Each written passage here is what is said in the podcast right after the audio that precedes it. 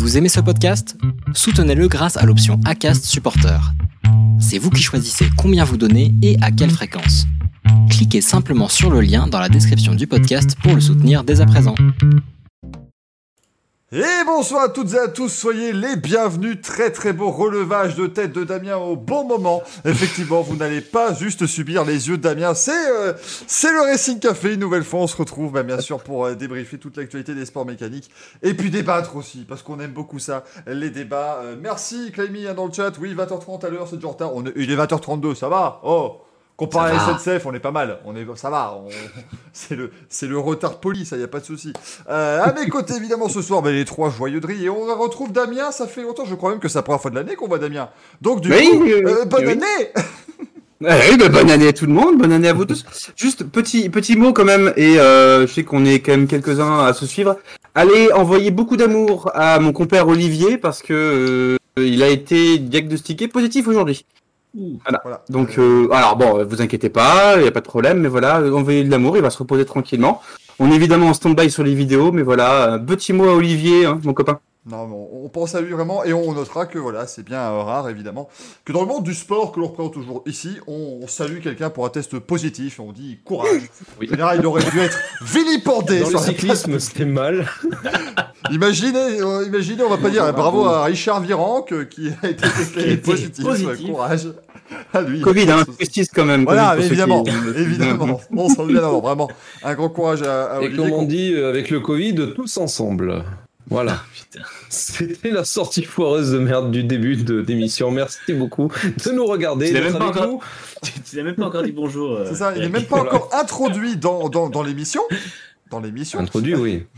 Ça, oui, Oui. Ça, ça, tu connais. Euh, C'était évidemment Greg hein, que vous entendez, évidemment. Bonsoir, Greg, hein, comme toujours. Très en forme, Bonsoir à tous. Oui, oui, oui, oui, oui. Pas particulièrement, mais oui, on va dire que je suis très en forme. Bonjour à tous les, à tout le monde. Et euh, bonjour aux, aux habitués qui, qui sont de plus en plus euh, nombreux à nous rejoindre tous les jeudis soirs. Donc, euh, ça fait plaisir. C'est sympathique. Greg Pandemiac nous demande est-ce que tu as fait une pole position en Formule 1 vu le trophée que tu as derrière? Pour ceux qui nous écoutent en podcast, Greg a un pneu Avon, comme ça, tranquillement, ou Avon, ou Avon, euh, comme ça, dans sa, Haven. dans sa, Haven. dans sa pièce. C'est bien, moi j'aime bien. C'est sympa. hein. J'ai j'ai essayé d'aménager un peu parce que derrière, c'est pas terrible. Donc bon. Écoute, moi Mais j'ai des, peluches, euh, t'as un pneu, j'ai une flèche, j'ai une cible de fléchette. Ça va, je pense qu'on est, on est bien. Euh, niveau, euh, niveau décor dans ce, dans ce Racing Café. Mila qui nous remarque effectivement tout est un nouveau décor.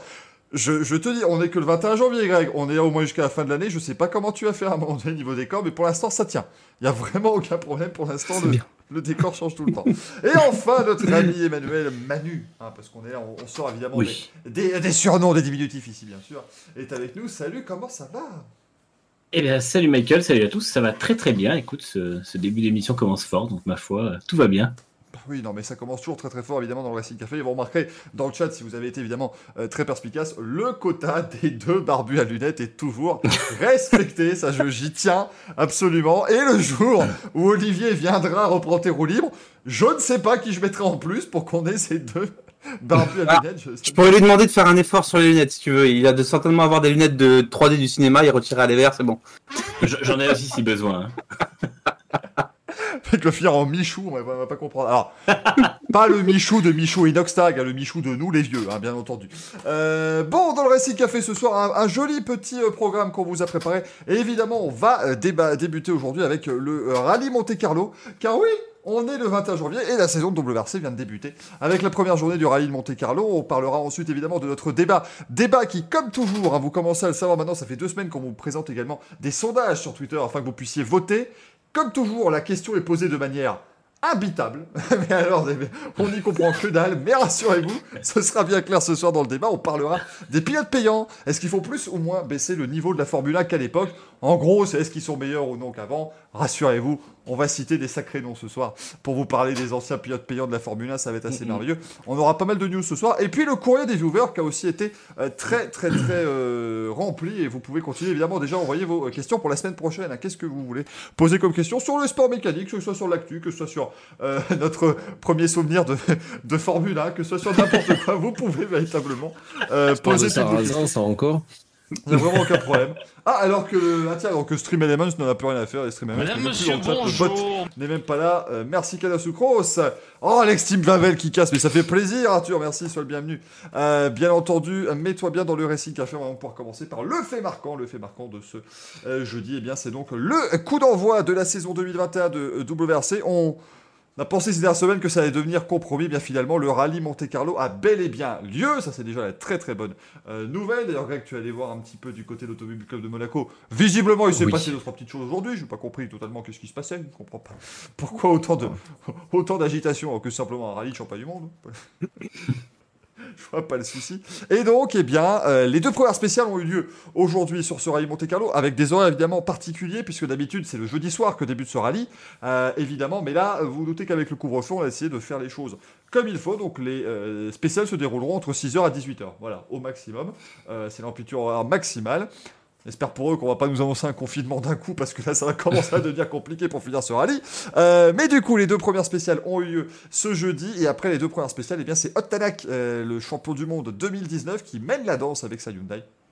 Euh, il possède actuellement 3 secondes 3 d'avance sur Calais Rovenpera sur la euh, première des Toyota Yaris, 8 secondes 5 sur Elvin Evans, le vice-champion du monde de l'an dernier. Thierry Neuville est quatrième avec la Hyundai et son nouveau euh, copilote Martin Veidag qui remplace Nicolas Gilsoul. On a un petit peu en parlé, c'était un petit peu le bazar entre les deux, euh, les deux Belges. Et en cinquième position seulement, dirons-nous, le champion du monde en titre Sébastien Augier qui est à 16 secondes 9 mais il a été victime pendant toute la journée de problèmes de frein. Donc euh, effectivement, c'était pas une journée facile pour, pour Sébastien Augier. On a Denis Sordo 6ème. Euh, Pierre-Henri Loubet qui est en 7 position, ça fait plaisir évidemment pour le pied français. Euh, Andras Mikkelsen en 8 place. Adrien euh, Fourmio, Fourmeau, pardon, euh, 9 place également pour l'autre pilote français. Et puis c'est Gus Greensmith qui euh, complète le top 10 actuellement. Donc on a déjà deux WRC2 dans le top 10. Parce que notamment euh, notre ami Teemu Suninen euh, s'est euh, pris une belle boîte, hein, comme on dit. Euh, L'équipage va bien, rassurez-vous. Sorti un petit peu large Répétez, s'il te plaît. dans un, dans un virage à droite, et puis bah, malheureusement il a tapé un talus, la voiture est partie en tonneau, et puis bah, malheureusement derrière il y avait un ravin, donc il est parti un petit peu euh, déboiser un petit peu euh, le, le sud de la France, c'est un petit peu, euh, un petit peu Erlen Suninen on nous dit effectivement. Euh, déjà la troll française, comme tu dis Greg Rollins effectivement, le Monte Carlo, c'est un rallye qui ne qui ne pardonne pas, hein, bien Mm. entendu. Euh, on a déjà eu aujourd'hui voilà, des, des, des tentatives pneumatiques qui n'ont pas forcément été les bonnes. Je crois notamment que notre ami Loubet a eu un petit peu de mal avec ses pneus neige. C'est un petit peu fondu à la fin de la journée, ce qui est pas tout à fait étonnant. Est-ce que vous avez un petit peu suivi, les amis, ce début de, de Monte Carlo Est-ce que ça ne vous fait quand même pas plaisir qu'on puisse enfin de nouveau parler de compétition live? Ça fait du bien de reparler de choses qui roulent en ce moment même. Manu Absolument, ça fait vraiment plaisir, surtout que c'était pas gagné d'avance. Euh, on aurait dû avoir de la compétition la semaine dernière avec euh, la Formule E qui avait été annulée, donc le rallye était aussi en suspens, c'était un peu compliqué. Du coup, ça fait plaisir de voir des voitures euh, sur la route, pas sur la piste. Et puis, bah, du coup, le rallye commence pas mal. On a l'air d'avoir quand même un bon paquet de, candidats à la victoire. Donc, puis sachant c'est le Monte Carlo, donc c'est jamais fini avant la, avant l'arrivée, comme on dit. Et bon, pour Suninen, du coup, ça s'est fini quasiment au départ, mais l'essentiel c'est qu'ils aillent bien parce qu'ils ont quand même eu un gros gros accident. Donc euh, voilà. Après, sinon, bah, effectivement, euh, Toyota Hyundai quand même, c'est euh, fatalement ils vont être meilleurs que que M Sport avec les Fiesta qui commencent un peu à manquer de développement et puis qui n'ont pas forcément les meilleurs pilotes. Donc euh, ça va se jouer plutôt plutôt entre les deux les deux armadas d'usine. Oui, oui, certainement. C'est vrai que M-Sport va, va faire ce qu'il voilà, ce qu'il peut chez M-Sport, mais c'est sûr que cette année risque d'être un petit peu l'année de transition, je pense, hein, pour, Mm. euh, pour l'équipe de Malcolm Wilson. Je pense. Euh, ça risque fort, mais bon, on va dire que depuis le départ de Sébastien Ogier, c'est un peu des, des années de transition quand même, hein, effectivement, depuis qu'Ogier et Tanak sont partis. On, on rappelle, hein, ils avaient quand même Ogier, Tanak et euh, Evans dans leur équipe il y a 4 ans euh, chez, chez M-Sport, et puis depuis, ça a un petit peu, un petit peu changé. Euh, Greg, toi qui es dans le coin d'ailleurs, bah oui, évidemment, notre, notre résident monégasque de, de l'émission, qu'est-ce que ça te, ça te fait ce début Alors, je, non, je n'ai suivi qu'à travers les réseaux sociaux. J'ai pas du tout. euh, Ah j'ai pas, du tout- j'ai pas pu. je n'ai pas pu regarder ça à la télé. J'ai juste vu donc le, le fameux accident, euh, les déboires, euh, les déboires de la- de l'ami Augier. Mais sinon, rien, d'exceptionnel. Euh, moi, ce qui me tue justement, c'est en étant un, local, c'est de pas avoir pu aller au, départ. Donc, euh, comme tu dis, ça, a été totalement chamboulé.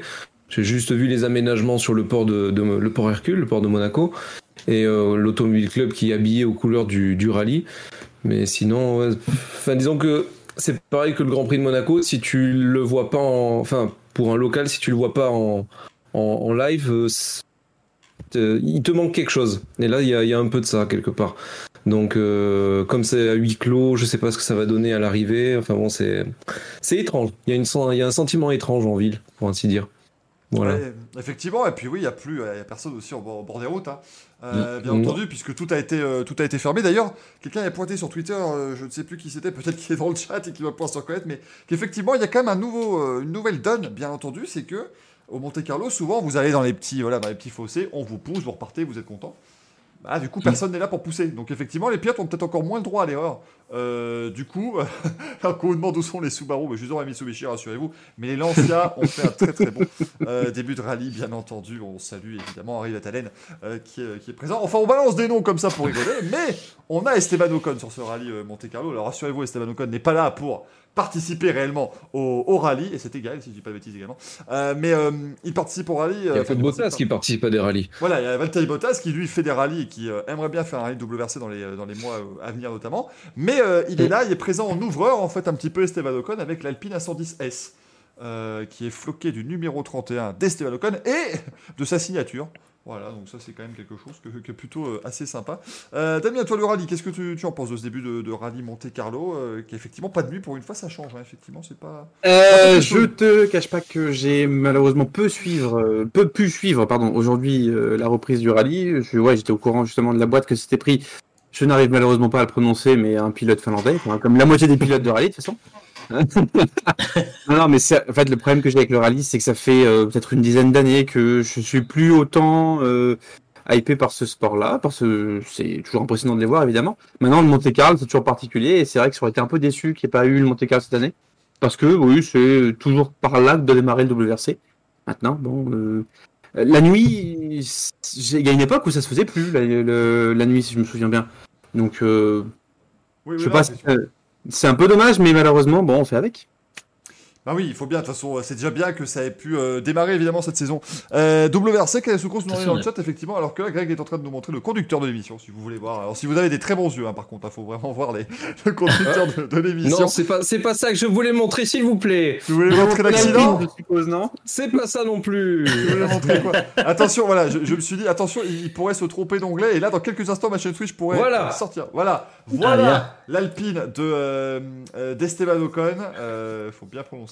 Euh, voilà, qui il s'amuse évidemment, il a raison de s'amuser sur les routes du, euh, du Monte Carlo, comme on le dit sur les textes. Oh, quelle investiture. Euh, et on me dit, Damien, tu n'arrivais pas à prononcer son nom, c'était évidemment Bottas, hein, le, le pilote finlandais dont tu voulais parler, on, on s'en doute, bien entendu. On parle, alors, Gaël nous parle dans le chat Lapi.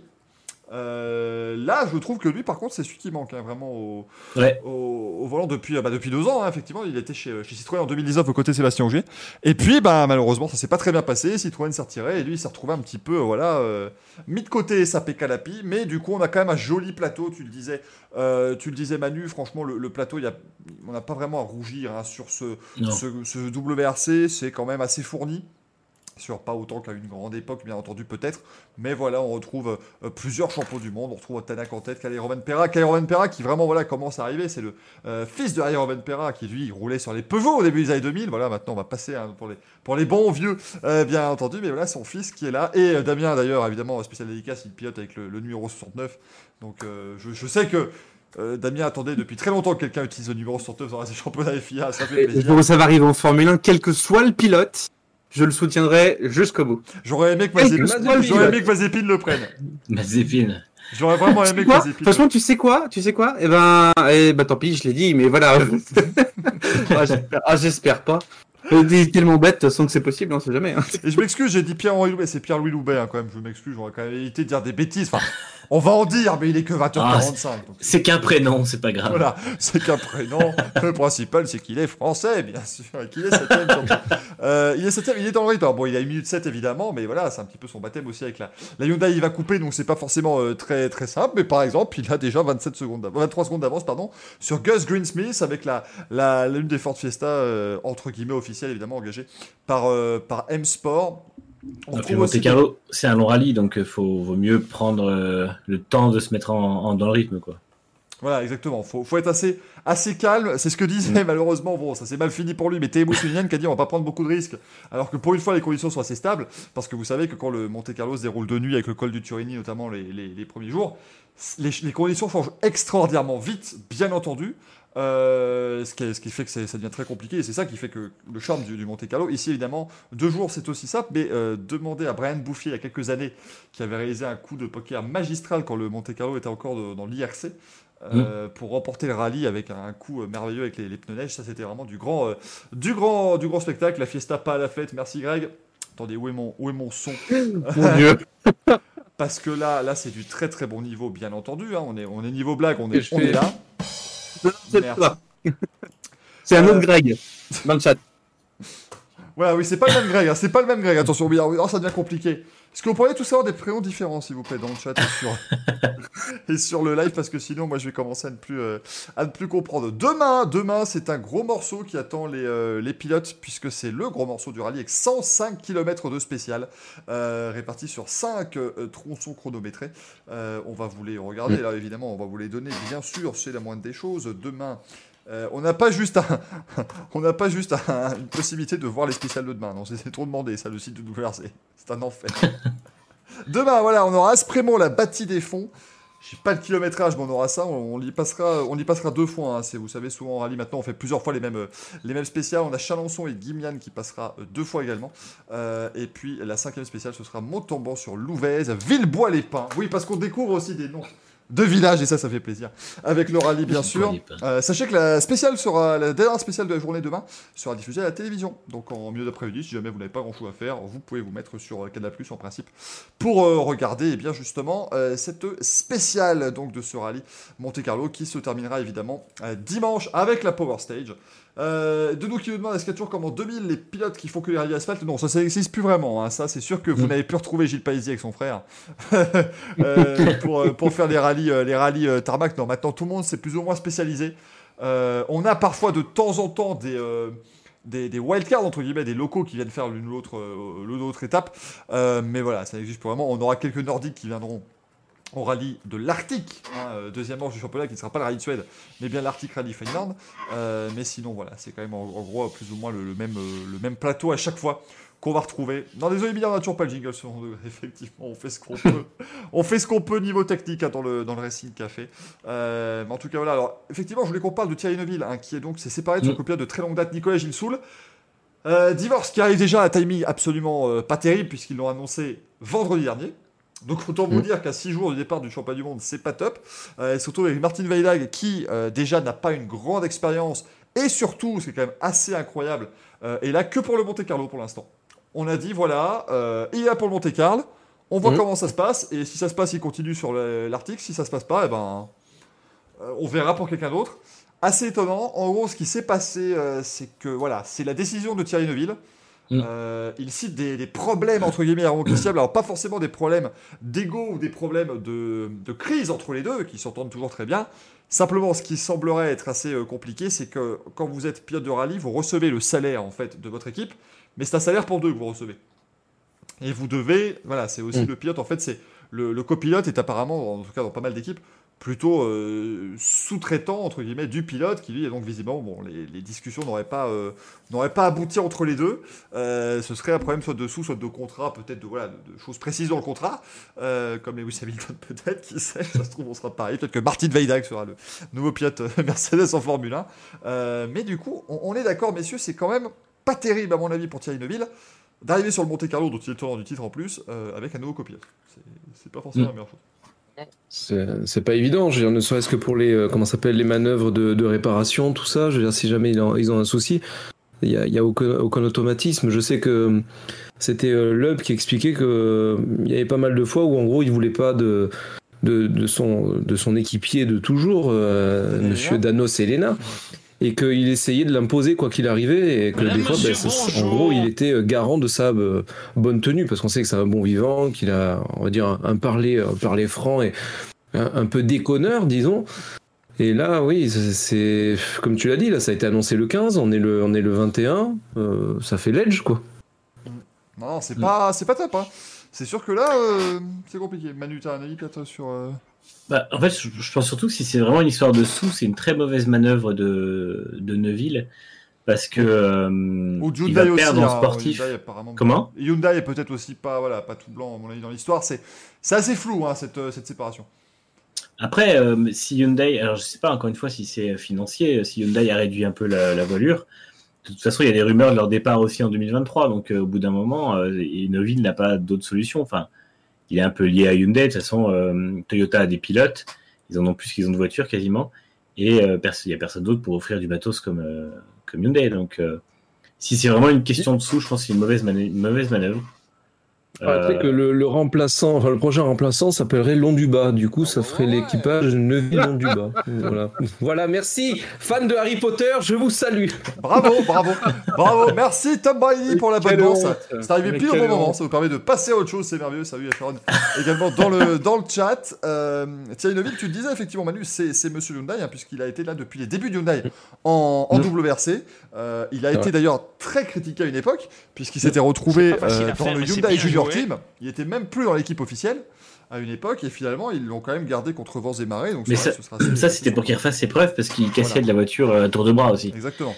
Exactement. Et, euh, et je pense que c'est euh, en plus c'est un pilote qui est assez instable et euh, là concrètement si ça se passe mal avec son, son copilote il va faire quoi? Euh, Gilles Soul reviendra pas parce que Gilles Soul avec le, le message qu'il a laissé sur Twitter en disant c'est sa décision pas la mienne et c'est bien dommage je pense pas qu'il va revenir en rampant donc euh, euh, je vois pas Neuville j'ai l'impression qu'il a pris une décision sur très court terme et c'est pas un pilote qui a les moyens et la solidité euh, mentale pour se le permettre parce que c'est pas un pilote qui arrive à finir la moitié des rallyes donc euh, s'il en finit encore moins, ça va vraiment devenir critique au championnat, et ça va devenir critique pour Hyundai aussi, quoi.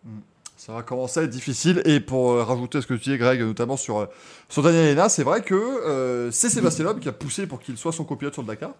Et Mhm. dans le monde derrière elle, alors que chez Peugeot, on voyait ça d'un très mauvais oeil. Et que les quelques erreurs au début de Daniel Hena étaient très mal vues également chez Peugeot. Mais il a dit non, non, on continue, on est dans cette galère à deux.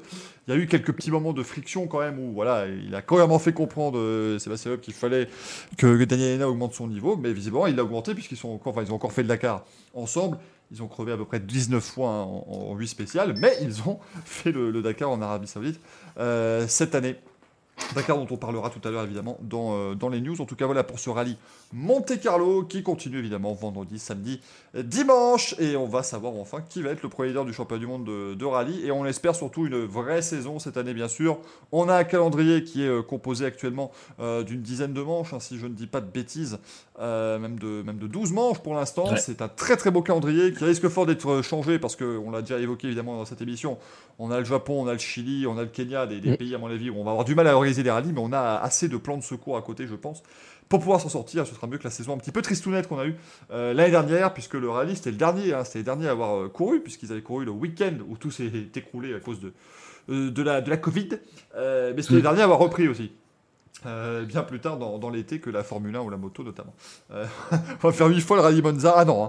Ah non, je veux pas que le rallye devienne la Formule 1. Moi, ça va être un enfer, hein, s'il vous plaît. Moi, le, le rallye Monza, où il faut passer, il faut passer dans une porte qui est plus petite que la largeur de la voiture, c'est bon. hein. ça suffit. Le, le gymkhana, J'ai je- l'habitude, moi perso. Sur ces, ces- vraiment, j'aime beaucoup Greg ce soir parce que Greg ce soir parvient vraiment. elle est vide en plus, on t'a vu là. Non mais il termine, il termine les T'as des débats. portes trop petites chez toi ou- Je trouve qu'il termine les débats en fait. C'est une que- analogie. On, on peut largement passer à autre chose, c'est vraiment pratique. Merci Greg d'être toujours avec nous. Mon Dieu. On a hâte de le retrouver pour un nouveau quiz euh, d'anthologie tout à l'heure, bien sûr. Restez hein, jusqu'au bout pour le quiz. C'est exceptionnel. C'est important parce que là, euh, Greg ne pourra pas tricher avec Damien parce que Damien voudra gagner lui-même. Et là, et là, ça devient complexe. Là, Il y a là, Gaël avec moi. Oui, voilà, c'est ce que je veux dire, Oh merde, c'est pas vrai. J'ai créé des monstres, j'en peux plus. J'ai créé des monstres avec votre, euh, avec cette émission et avec les deux derniers messages qu'on vient de voir dans le chat. Euh, on va pouvoir passer au débat, messieurs, maintenant, euh, puisqu'il y a débat et déo dans cette émission roue libre. Le débat du jour, le fameux débat que personne ne peut comprendre sur Twitter, et je- je- j'essaierai chaque semaine de vous faire une question de débat incompréhensible. Comme ça, vous allez voter. Vous n'allez pas trop savoir si c'est bien ou pas, mais au moins vous aurez voté. Vous avez été plus de pourquoi le muscle Voilà. Merci de répondre à cette question. La politique, où, quand, comment et pourquoi Une vaste réponse à laquelle nous avons répondu aujourd'hui. Non, non, mais je tiens à vous remercier parce que vous avez été plus de 500 à répondre au débat euh, sur, euh, sur Twitter. Donc vraiment, merci à toutes et à tous. La question était très mal posée, mais en gros, est-ce que les pilotes payants... En gros, on, part du, du principe que si vous mettez les pilotes payants, évidemment, le niveau général baisse, c'est logique, bien sûr, d'un plateau. Mais est-ce qu'il le fait? Est-ce que les pilotes payants le font plus baisser aujourd'hui que dans les années notamment 90 62,9%, c'est précis, des personnes interrogées pensent euh, que donc le niveau est moins baissé par les pilotes d'aujourd'hui. Euh, cette réflexion m'est venue, ce débat nous est venu en fait parce que on avait eu il y a quelques semaines déjà dans un des précédents Racing Café, on avait vu un petit peu de drama sur Twitter disant, euh, notamment quand on avait annoncé que Nikita Mazepin allait arriver chez As, euh, ça devient n'importe quoi, la Formule 1, voilà, euh, se meurt et on a un euh, meilleur plateau en Formule 1 notamment. Voilà, pour paraphraser un petit peu ce qui se disait. Débat qui a été un petit peu vivant, hein, clairement sur les réseaux. Et, mais, le- et franchement. Pour quoi. promettre la mort de tu la veux vraiment F1. qu'on- Tu veux vraiment qu'on refasse ce débat comme ça, Michael Et non, Qu'on dise non, tout le mal qu'on pense de la Formule E, là Non, Da- Damien, tu sais très bien qu'il nous reste encore bien 8 semaines avant que les hostilités recommencent. On va pouvoir organiser une émission complète sur la Formule 1 et sur pourquoi ça n'est pas bien. Mais ça, on le fera, on le fera plus tard, bien entendu. C'est pareil, c'est une question de débat. La Formule E, pourquoi? Voilà. Pourquoi, quand et comment? Euh, mais donc voilà, effectivement, est-ce que on est vraiment dans une phase? Parce que c'est ce que beaucoup semblaient dire. euh, voilà, la Formule 1 se meurt avec des pilotes terribles. on a évidemment notre Joule préféré. Euh, mais donc voilà, est-ce que vraiment c'est pire Et euh, Jojo et le Cigogno, tu poses la question parfaite. Là, vraiment, la question. Moi, il y avait qui comme pilote payant dans les années 90 Alors, là, c'est- c'est- oh là là, Vas-y Manu, je, je- je te laisse balancer la liste parce qu'on va commencer par ça. Vous allez comparer. Laissez-moi sortir le registre. Essayez de comparer Nicolas Latifi, Nikita Mazepin, euh, Lance Stroll. voilà, Lance Stroll à ces noms. Alors, nous avions Taki Inoue, Formidable. qui, qui a été, euh, qui dans son palmarès a notamment le fait de s'être fait renverser par la safety car à pied et en voiture, ça lui est arrivé deux fois. Ça c'est fort. Nous, a- ouais. Euh, nous avons euh, qui d'autre? Bah, Paul Belmondo, par exemple, qui amenait de l'argent et qui s'appelait Belmondo. Et, et qui, Euh. rappelons-le, avait inauguré une nouvelle place sur la grille des parcs, car on le disait toujours, vous aviez la pole position Oui. Et de la côté, Belmondo. la pole Belmondo. C'était merveilleux. Absolument. Euh, et puis après, on avait qui d'autre? On avait Oh, il y avait pas mal d'Italiens. Jean-Denis Deletraz, il y avait du, Il y avait euh, du Giovanni Lavaggi, Domenico Chiattarella, Domenico Tarso Marquez. Stracciatella. Tarso Marquez. Tarso Ouais. Marquez, bordel. oh. Alex Young. Ça, c'était les années 2000. L'année 2000. Alex Young, ouais, avait, 2001. euh, Oui. Après, il y, en a eu, il y en a eu pas mal. Il y avait Il y a Montermi. Giovanna Amati. Alors, elle était, alors, on sait pas trop, enfin oui, elle payait un petit peu chez Brabham, il me semble, effectivement, Mm. pour pouvoir Bah, disons qu'elle payait de, de sa personne auprès de Flavio Briatore, semblerait-il. hein. Non, c'est pas possible. Non, non, s'il te plaît, merde. Je a- vais pas, je vais pas devoir renommer ça en bar PMU Café euh, Racing. Le Racing cela ne nous regarde pas. Il y avait, euh, il y avait Bertrand Gachot aussi. Bertrand, ah, alors, Bertrand. Gachot, lui, oui, qui, a- qui lui a payé. Il y, avait, euh, il y avait aussi, attends, il y avait un japonais qui a été la dernière Tyrell, euh, Takagi, si je me souviens Oui. bien aussi. Toranosuke Takagi. Tora Takagi, effectivement. Il y avait, il y avait, Héros aussi. Il y a Ouais. eu qui est arrivé en Formule 1. Et il y encore avait que Ricardo, Ricardo Rosset. Voilà. Ricardo Rosset aussi. Qui lui était Euh, vraiment mauvais. Oui. Mm. Après, il n'y a pas eu que des mauvais pilotes. hein, Dans les pilotes très payants, euh, Pedro Diniz, c'était pas affreux. hein. Alors Diniz a commencé très bas au niveau euh, niveau justement. Oui. Par contre, c'est un mec qui a eu une, euh, il avait, je pense, que c'était un très gros bosseur. Ça se voyait parce que chez Sauber, il a bien tenu la baraque pendant un moment. Et euh, c'est un gars qui a fini, euh, bah, qui a toujours été payant parce qu'il avait Parmalat notamment, un sponsor brésilien et tout ça. Mais euh, à la fin, c'est un peu comme un Lance Stroll pour moi. C'est-à-dire c'est un mec qui a commencé vraiment euh, avec soit trop tôt, soit pas assez de préparation, et qui a été, qui a eu de l'abnégation et qui a bossé pour ça et qui a réussi à se faire sa place. Et euh, pour moi, c'est vraiment un parallèle, puisqu'au final, c'est Diniz était euh, considéré pendant les années 90 comme le meilleur pilote payant, et comme justement le mec qui sauvait l'ima- l'image des pilotes payants, limite quasiment. Après, on peut, on peut le dire. En termes de pilote payant, j'ai un autre exemple qui va vous faire me dire, qui va vous faire dire, bah, évidemment que c'était mieux avant. Euh, Niki Loda. c'est bête, Oui. mais il a commencé sa carrière en pilote payant avant de devenir triple Mais c'est champion mais du c'est ça la, la réelle question, c'est qu'est-ce que c'est concrètement un pilote payant? Voilà. Parce que est-ce que, Parce que- je veux dire, le pilote payant, t'as le pilote payant style euh, comment il s'appelle C'était, euh, je, je l'ai noté parce que moi il a la mémoire. Yuji Ide. Il devait prendre euh, l'écurie devait prendre c'était Kosuke Matsura Suzuki. Oui, oui. Sauf que l'autre il a débarqué avec 7,5 millions de dollars et Suzuki ils ont fait viens là toi, viens là. T'es très bien, t'es t'es- t'es super, t'es génial, tu, tu vas conduire. Et quand, quand on parle de Loda, justement, c'était lui aussi un pilote payant. Euh, Est-ce qu'on va considérer aussi qu'un pilote amené par une filière, alors qu'il n'est pas forcément super bon, mais que derrière il y a des intérêts euh, financiers, est-ce que c'est lui aussi un pilote payant? Il y a beaucoup de, Euh, attends. de définitions et d'interprétations, dirais-je.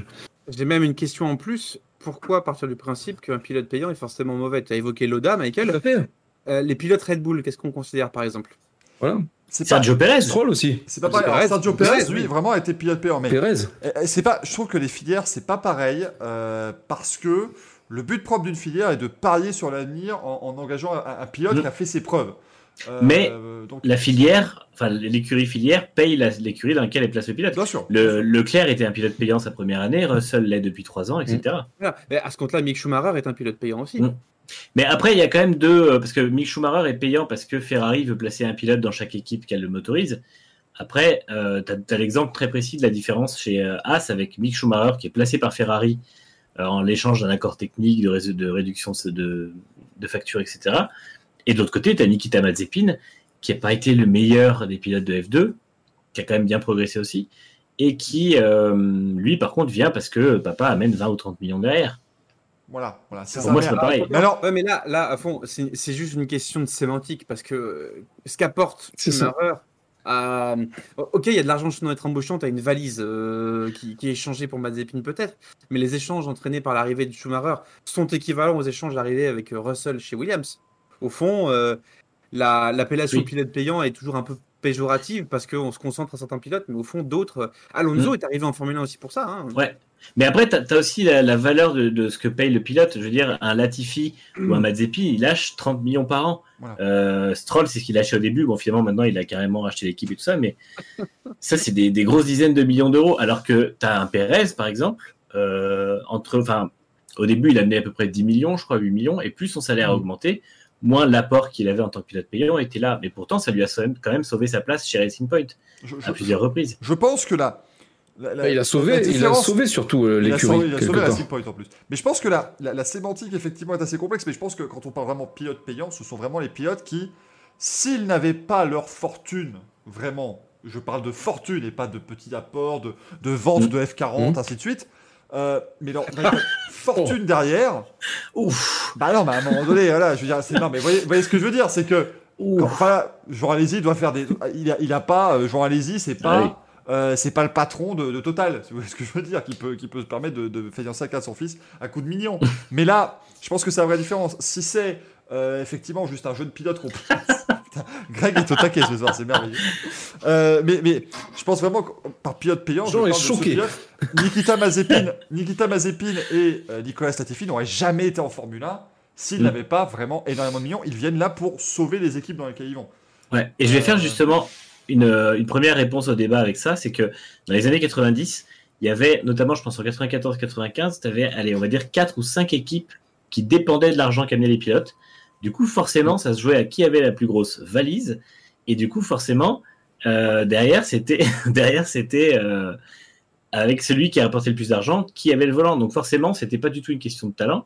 Et en fait, on avait une grille qui était plus importante. Il y avait 26 voitures en 94.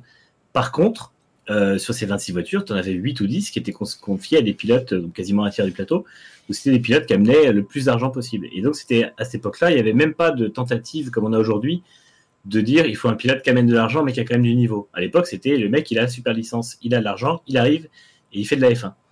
Et Ouais, mais euh, À l'époque, la super licence, euh, elle s'achetait un peu, quoi. hein, donc, euh, bah oui. Voilà. C'est Mais- ça. Mais Oliver Ah, quelqu'un il y a quelqu'un qui l'a mentionné. Pardon. Euh, On disait la semaine dernière dans le quiz, Oliver Gavin, qui depuis est quand même devenu un boss de l'endurance, enfin qui est pas un mauvais pilote qui a Mm. jamais eu un mauvais coup de volant, n'a pas réussi à obtenir la super licence, alors que Jean-Denis Letraz était quand même aligné au même Grand Prix l'année avant, alors que Jean-Denis Letraz était quand même euh, sur, une, sur une course de 81 tours, il s'est pris un tour au dixième quand même. Enfin, je, je, je- je vous Oui, oui, dire oui, à quoi ça ressemble. C'est vraiment, je pense que c'est aussi l'opportunité de ce débat d'essayer de, de réhabiliter un petit peu la grille euh, 2021, qui certes n'a pas les 20 meilleurs pilotes du monde, mais il va falloir se mettre aussi en tête que la Formule 1 n'a jamais eu tous les meilleurs pilotes du monde euh, sur sa grille. Même les années ont un moment, euh, parce qu'effectivement, au milieu des années 2010, on disait ah plus de pilotes payants, c'est pas mal. Faut arrêter, c'était jamais voilà forcément les meilleurs tout le temps. Euh, mais on peut pas dire que Latifi, ok, enfin, on- Latifi est mauvais par rapport au niveau moyen de la grille, au niveau Exactement. exceptionnel de la grille. Mais vous pouvez pas me dire qu'un type qui ne se prend qu'une seconde en qualif par son équipier, et encore, c'était une seconde au début de saison, il est quand même revenu un petit peu en fin d'année, euh, vous pouvez pas me dire qu'il est mieux qu'un gars qui s'en prenait 6 des secondes par ses équipiers en qualif. Mm.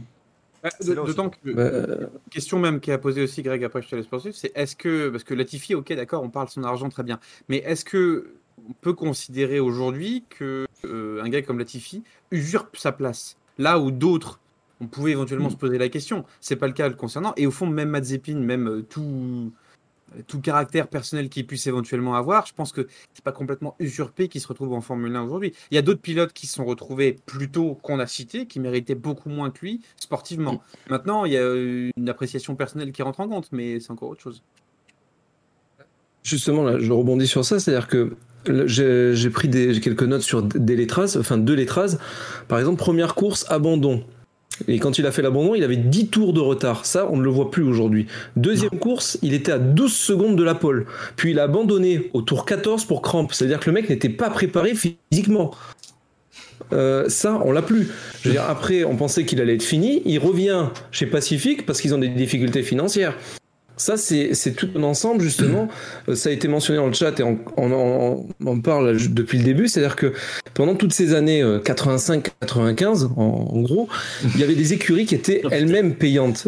C'est-à-dire Mm. qu'elles étaient là parce que euh, il y avait moyen d'amener des gros sous et de participer, de mettre son nom. C'était presque un peu sandwich. Andrea Moda, euh, il y avait Oui. Pacific, euh, euh, Rial, Simtech, euh, Colonie Fortive, enfin, plein de trucs comme ça.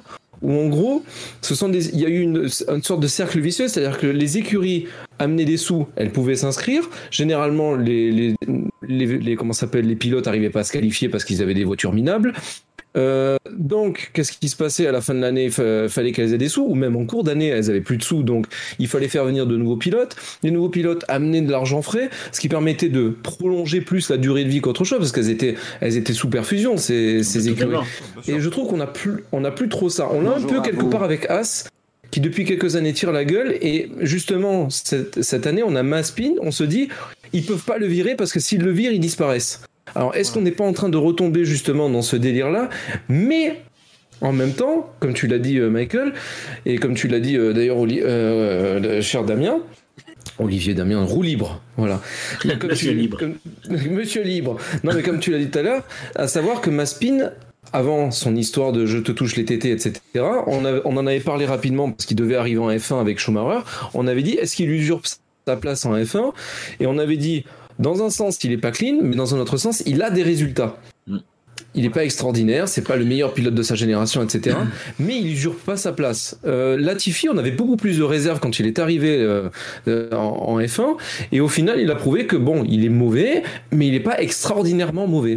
Non, mais voilà, et puis, Donc, euh, et puis Ouais. la chose, je pense, qui est, qui est importante, c'est qu'effectivement, on parle de ces équipes parce que beaucoup parlent justement des pilotes payants comme étant euh, horribles, et voilà, parce que c'est clairement voilà, de là que partait le débat, c'est que tout le monde disait Mm. des pilotes payants arrivent, c'est la mort de la F1, machin.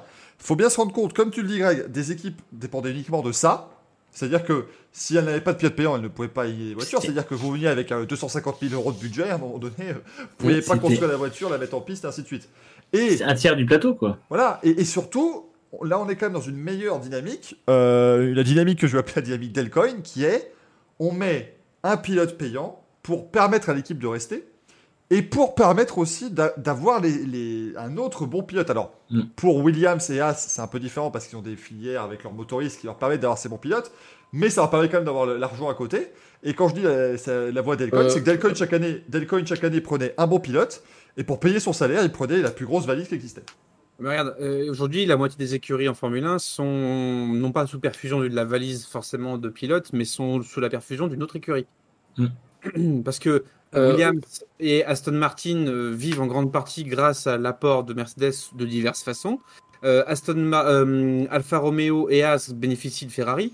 Euh, McLaren et Renault sont un peu indépendantes, et puis Red Bull et AlphaTauri sont liés. En fait, quand tu regardes finalement aujourd'hui le plateau, il y a beaucoup plus de liens avec tout le monde, et contrairement à avant, quand tu l'évoquais, tu avais certaines écuries aujourd'hui- où des mecs en fait voulaient juste taper un kiff, à se dire ouais je vais avoir une écurie de Formule 1 parce que c'est bon, ça coûte pas cher. C'est plus le cas aujourd'hui et on a failli y retomber avec le coup de la, euh, des voitures arrivées en 2010 Ouais. où on avait eu euh, les écuries à bas prix là et euh, je suis désolé mais les pilotes HRT ou les pilotes Manor ça n'a jamais été bien fou. Donc euh, Mais ils arrivaient, ils arrivaient quand même, là j'avoue que je trouvais fort, ils arrivaient à avoir des pilotes qui n'étaient pas non plus là que pour leur argent. Lotus avait quand même aligné Trulli et Kovalainen les, les premières années. Euh, Mais la C'est parce première que année, ils ils y étaient, étaient en voie de garage. La première année, ils y croyaient. Ouais, non, mais ils ils ont pris deux mecs qui, étaient, qui allaient partir à la retraite parce que justement personne ne les voulait en Formule 1. Ils sont, c'est un peu comme euh, à cette époque-là, faut pas, faut pas non plus. Non mais je dis pas qu'ils étaient, je dis pas qu'ils étaient au sommet de leur carrière évidemment, mais à un moment donné ils sont venus, enfin Ah oui. Trulli et Kovalainen ils ont pas demandé 40 euros et deux tickets resto quoi je veux dire par an, Euh, ils ont quand même demandé un salaire. Mais ils ont pas non plus gagné autant que euh, Kovalainen gagnait chez Non, mais McLaren. évidemment, mais ils ont mis Timo Glock chez, chez, chez Virgin, Mm. ils ont mis euh, Di Grassi Ouais, qui apportait pas tant que ça. Enfin voilà, c'était pas. Ils sont pas venus prendre le, le 25e, 26e et 27e du championnat GPE l'année d'avant. Qu'on Il n'y a, euh, a que HRT qui a fait ça en alignant 5 ou 6 pilotes dans une saison, en fait. Mais euh, après, c'est vrai que pour en revenir à, à quel point, pour moi, les pilotes étaient vraiment moins bons dans les années 90, c'est que euh, à cause de tout ce qui s'est passé en 94-95, que pour moi, c'est vraiment là où il y a eu cette espèce de mainmise des pilotes payants sur la moitié des. Enfin, le tiers, le quart, entre le quart et le tiers des baquets. euh, c'est que quand même, ça, c'est là que la FIA a décidé de créer les 107%. Exactement. C'est eux qui ont fait dire à la FIA on ne peut pas laisser décemment courir un mec qui va se vrai. prendre 12 secondes en qualif et 8 tours en course. Parce que c'était des mecs qui étaient dangereux au volant. Ils se sont rendus compte qu'un Chiatarella, un Inoue ou un Rosette, c'était des mecs qui n'étaient pas capables. Enfin, Rosette n'était pas encore arrivé, alors je l'accuse pour rien, mais un autre, peu Les importe. d'autres. mais, Ouais, les chicanobiles, les vrais. mais Ricardo Rosset a été victime à plusieurs reprises des 107%. Ce qui Mm, prouvait qu'il n'avait pas le niveau. Même si la voiture n'avait pas le niveau. oui, sa saison chez. euh, c'est pas celle chez Arrow, c'est celle chez Tyrell, je crois. Tyrell, oui, Tyrell, oui. Il a, il a 4 ou 5 non-qualifications. Voilà. Et parce que la voiture avait déjà, elle, euh, aligné facilement 4 secondes de retard sur les meilleurs, et lui en rajoutait 7. Quoi. Il a, il, a, il a quand même fait passer Tora Takagi pour une flèche. À certains moments. Enfin, rendez-vous compte. Alors après, pas Takagi rookie de l'année des bien 500 bases joué. de la police 2003. mais, mais quand même. C'était, Euh, euh, Les heures sombres. c'était des- les journalistes à, à l'époque sur Deletras, ils avaient sorti que euh, Deletras faisait passer Lavaggi pour nouveau Larry. Imaginez le niveau quand même. Alors, on va recommencer avec des lettraces parce que bon, je sais pas si tu l'as vu tout à l'heure, mais j'insiste. J'insiste. Euh, Alors, je commence par Je suis de Genève, c'est comme si j'étais français. Alors, si c'est ça, je vais vous montrer de quoi est capable un Suisse de Genève. Oui, monsieur, je peux remplacer Michel Vaillant, a-t-il dit. Voilà, Voilà. et visiblement non, hein, je pense pas que c'était vraiment possible. Euh, Très clairement, mais vous voyez, 95, effectivement, tu vois, il y avait Luca Badoer chez Minardi. Euh, Mais Luca Badoer est encore vu comme le, le meilleur d'entre Mais- nous hein, chez, chez Ferrari mais- à cette époque-là. Euh, À l'époque, en 95, Minardi allait à peu près bien. Ils avaient le duo qui était l'ami Badoer, c'était des pilotes payants, mais qui étaient dans le haut du panier des pilotes payants. Exactement. Euh, mais t'avais du, du- t'as, t'as Christophe Bouchu qui est venu faire une pige en F1 chez Larousse, euh, Jean-Christophe Boulion, Jean-Denis Letraz, Bertrand Gachot, euh, Taki Inoue, enfin Katayama, Pedro Lamy, Giovanni Lavaggi, enfin voilà, c'était quand même. Si, si tu prends le plateau euh, 94, c'est même pire, je crois. Parce que finalement, t'as, euh, bah, malheureusement, Ratzenberger, c'était un pilote payant. Oui. T'as, t'as Montermini, t'as Chiatarella, t'as Inoue, Belmondo, Gachot, t'as Leto. Leto, au départ, c'était un pilote payant. T'as euh, Bah, la carrière en Formule 1 de Leto, euh, c'est pas ça. oui. Wendlinger qui était placé par Mercedes, c'était un pilote qui était placé par le motoriste. Euh, et après, tu remontes, tu avais bah, Franck Lagorce, je sais pas s'il était là pour du- s'il avait une Il a fait deux grands prix, donc je suis pas, je sais pas, c'est Ouais. compliqué. Enfin, mais Pas par, contre, ne venez pas lui dire euh, qu'il a pas beaucoup roulé en F1 parce que sinon il vous balance les deux grands prix dans la gueule. hein. Ça, je- ça, on l'a déjà vu dans des débats télévisés où il y en a un qui disait que la Gorse n'avait pas beaucoup de, pas Alors, beaucoup de légitimité. Il a deux grands prix. hein. On va rouler euh, déjà la Gorse. Sur quel circuit? Ça ne serait pas en région parisienne euh Ah mais j'espère qu'il a fait de la F3 de sinon je ne prends pas en compte son avis, bien entendu. C'est les, les- les plus grands en ont fait. Oh le plus grand. je, vais essayer de, rebondir sur, euh, sur un peu ce qu'on a dit tout à l'heure. En plus du cercle vicieux, c'est-à-dire euh, années 90, où on avait des, écuries qui débarquaient avec un gros chèque, mais qui après étaient, euh, on va dire, euh, dépendaient vraiment des, pilotes hyper payants. Il y avait aussi le fait que euh, les pilotes qui arrivaient justement en payant ces baquets, comme c'était des mauvaises écuries, il y avait cet autre cercle vicieux où elles s'engageaient, c'est-à-dire que tu regardes Campos, tu regardes ses 21 courses. Euh, première course, bon, disqualifié, procédure de départ, passons. Mais après, c'est euh, abandon boîte de vitesse, abandon embrayage, accident, abandon accrochage, abandon turbo, pompe à essence, moteur, extincteur, distributeur, incendie, radiateur, reboîte de vitesse, moteur. Donc il y avait ce truc de dire, euh, de toute façon, ce sont des gens qu'on pourra pas mettre dans des bonnes bagnoles et qu'on pourra pas savoir ce qui se passe. Et il y en a certains qui sont payants, mais qui ont peut-être pas eu, on va dire, déjà suffisamment d'argent et qui n'ont pas pu montrer ce qui, ce qui valait. Parce que certains, tu te fais épingler des fois sur Twitter, ils te sortent le, le comment s'appelle, le palmarès du mec en F3, F3000 à l'époque, etc. Et les mecs n'étaient pas si dégueulasses que ça. Surtout que quand ils partent de la F1, comme tu l'as dit tout à l'heure, ils vont en WEC, ils vont en championnat de tourisme allemand, euh, tout ce que tu veux, et ils arrivent à faire des, des, des bonnes, des bonnes, comment ça, des bonnes carrières. Et euh, là aussi, je, repense à, autre chose, c'est-à-dire qu'on dit, euh, oui, il y a plus ces pilotes payants actuellement. Alors, on les a plus tellement dans le baquet en course, mais on les a en dehors. Et on a cet exemple avec Williams et avec Alfa Romeo. Williams a Roy Nissany en pilote de test. Il est vraiment pas là pour son, pour son palmarès et son, son talent, ce garçon. Et on a euh, Kubica qui, lui, est, avec Orlen, il arrive à revenir chez Alfa Romeo et de temps en temps, les deux, ils se font des petits, des petits essais libres. Ça, on revient un peu au système justement du père Nissany. Euh, Chanok qui avait fait pour ses 42 ans, il s'est dit bon ben écoute, euh, il avait un palmarès de merde. hein. Il s'est dit bon ben, on va faire Oui. euh, des, des essais libres. Spin dans, dans tous les coins, il a fini dans le gravier. Enfin bon, est-ce qu'on va pas retomber là-dedans en sachant que les pilotes purement payants qui font une pige de Grand Prix, on a eu Kobayashi, euh, il y a l'auteur qui avait fait un truc, il me semble. Euh, Kobayashi, c'est moi sur l'auteur Alors, Rally. l'auteur, alors, l'auteur, il a Euh, fait le Grand Prix de Belgique, mais il était même pas venu payant. Oui. C'est que c'est, Ouais. c'est Non, non, le- non, il y avait personne. Ah, C'était via Hype Energy. Drink de la, la société Bertrand Gachot, si je dis pas de bêtises. Un jour, la téléphone a dit Tu veux faire le Grand Prix de Belgique? Oui. Oui, Je peux pas dire non. Il s'est fait son kiff, il est reparti. Mais Après, euh, Kobayashi, ça a commencé. Bah, quelque part, est-ce que c'est payant ou pas? Non, non, non, parce que Voilà. c'est un, c'est particulier, c'est qu'il a remplacé euh, Glock qui a été blessé. oui, Kobayashi était pilote d'essai Toyota, lui. Il a été soutenu Oui. par Ouais. Toyota. Il, a, il est monté via. euh, via- il, faisait, il était jeune C'est- pilote Toyota. Mais c'est vrai que cette, cette zone avec les jeunes pilotes, c'est assez compliqué. Pour revenir sur Shanok Nissany, le père de Roy, on vous rappelle quand même que c'est, je crois, le seul pilote de l'histoire de la Formule 1 qui, dans son point presse, a dit Ouais, non, la voiture, je sais pas, elle est pas bien, j'arrive pas, euh, elle a trop de grippe. C'est- C'était extraordinaire. Oui. Le mec s'est plaint qu'il y avait trop de grippe. C'est une F1. Il fallait Ouais, enlever les ailerons, je crois, ou je sais pas. Mais il était pas en- content. en plus, c'était- Mirdi, hein. Ouais, c'est ça, c'est celle qui avait le moins de grippe. Mais tu vois, euh, Greg, tu dis. Euh, le meilleur Minardi de l'histoire en plus. hein. En plus, ouais. Greg, tu dis, tu vois, t'as peur que ça revienne comme ça. Et en fait, la, la, la FIA a bien euh, verrouillé ça. C'est que finalement, euh, aujourd'hui, il y a quand même le besoin d'une super licence pour faire des essais libres 1. Donc, tu Oui. pourras pas. Un Shadosh Nissani Mais, mais aujourd'hui. le fils, le fils Nissany, il l'a. Oui, mais le fils Nissani, il est pas, c'est pas un mot, enfin, c'est pas un bon pilote de F1. Mais je veux dire, dans le peloton F2, il a fait quelques perfs. En tout cas, quelques, il n'a pas forcément conduit des courses top, mais après, il a fait des qualifs qui étaient corrects, il a fait des débuts de course qui étaient pas mauvais.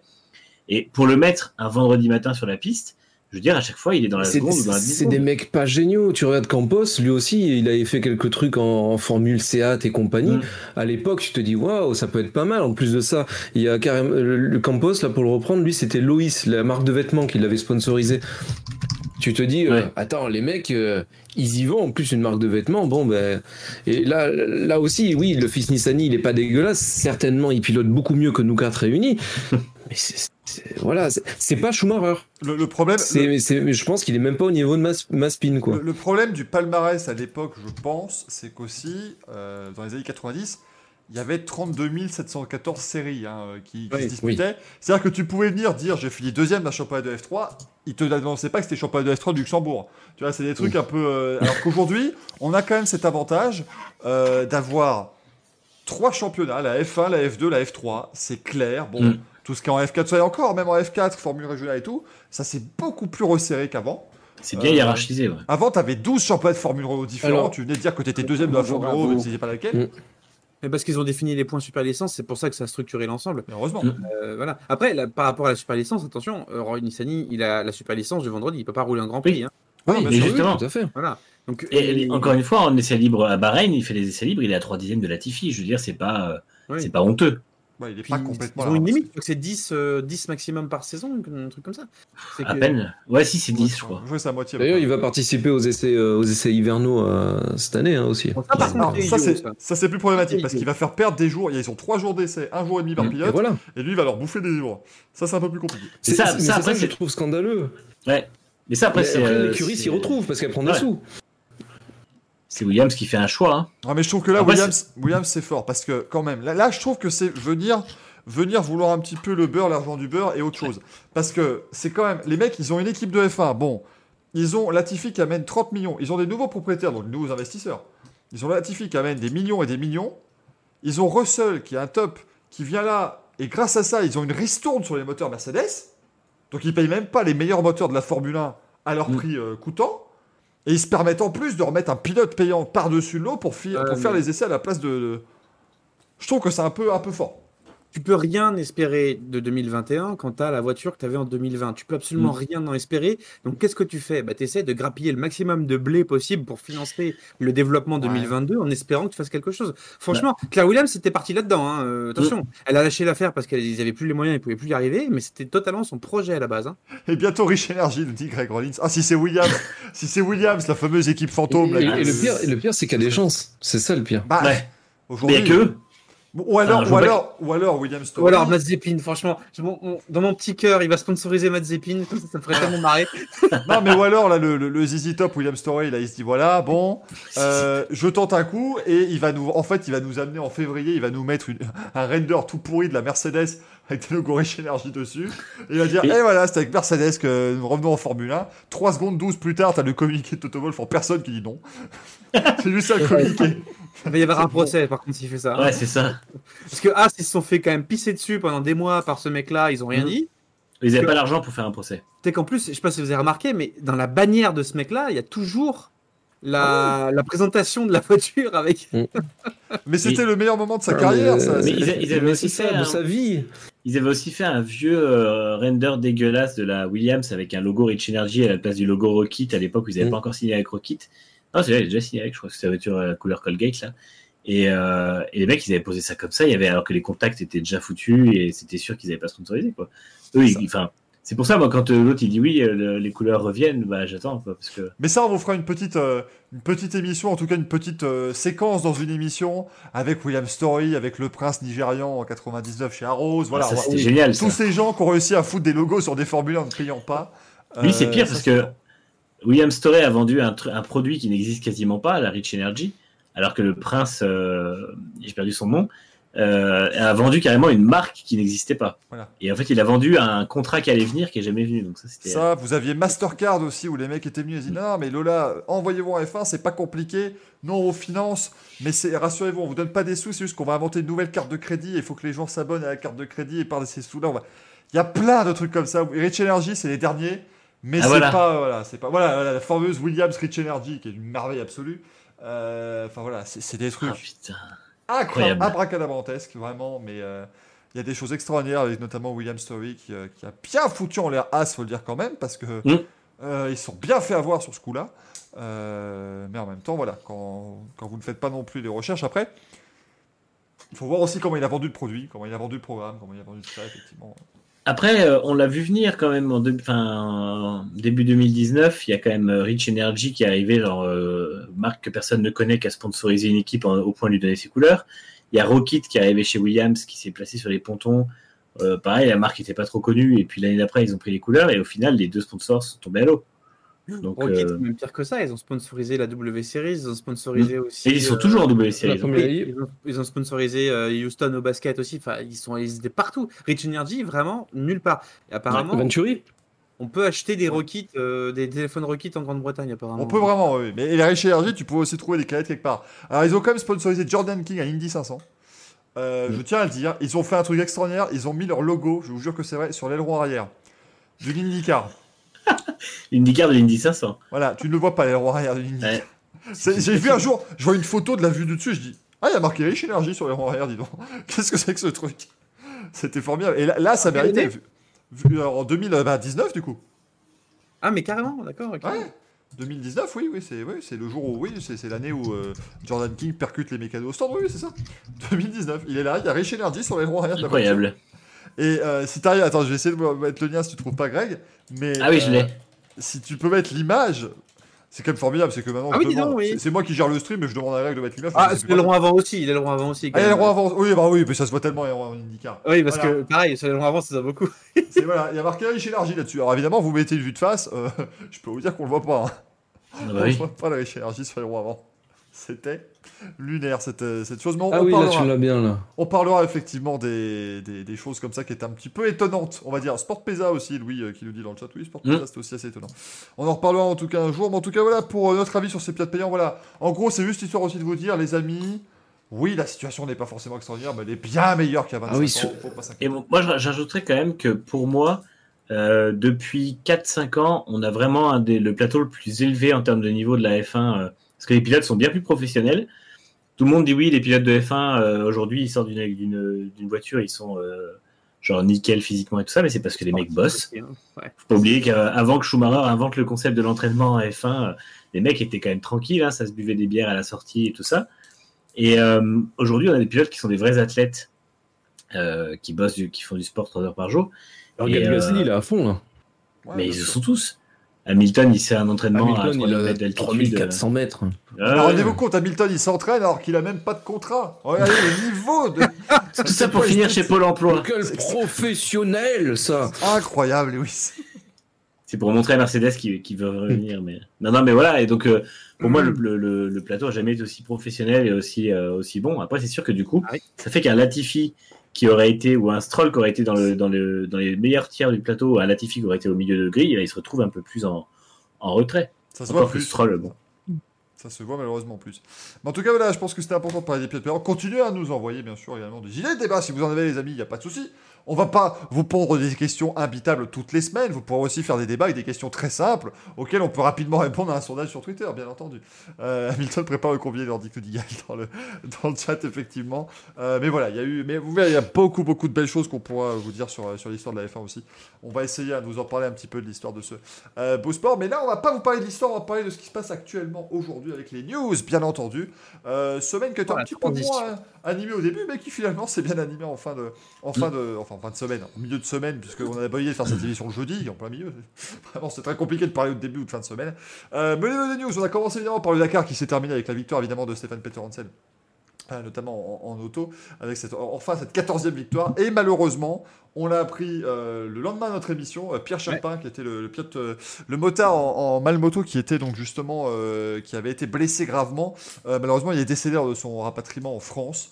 Euh, à l'âge de, de 52 ans, donc évidemment, on veut bien sûr euh, avoir un petit mot et une pensée, bien sûr, pour, Pierre Chapin. Ça prouve toujours que le Dakar reste aussi une compétition extraordinairement difficile euh, d'un point de vue sportif, mais aussi simplement voilà, d'un point de vue point de vue humain, et que malheureusement des fois on peut on peut payer un prix un prix assez terrible. Et il faisait partie en plus Pierre Charpin de cette catégorie, la catégorie des mal motos, euh, qui sont ces pilotes qui partent sur le Dakar seuls avec une malle pour réparer leur moto et, euh, et voilà, qui sont juste là avec une, une machine.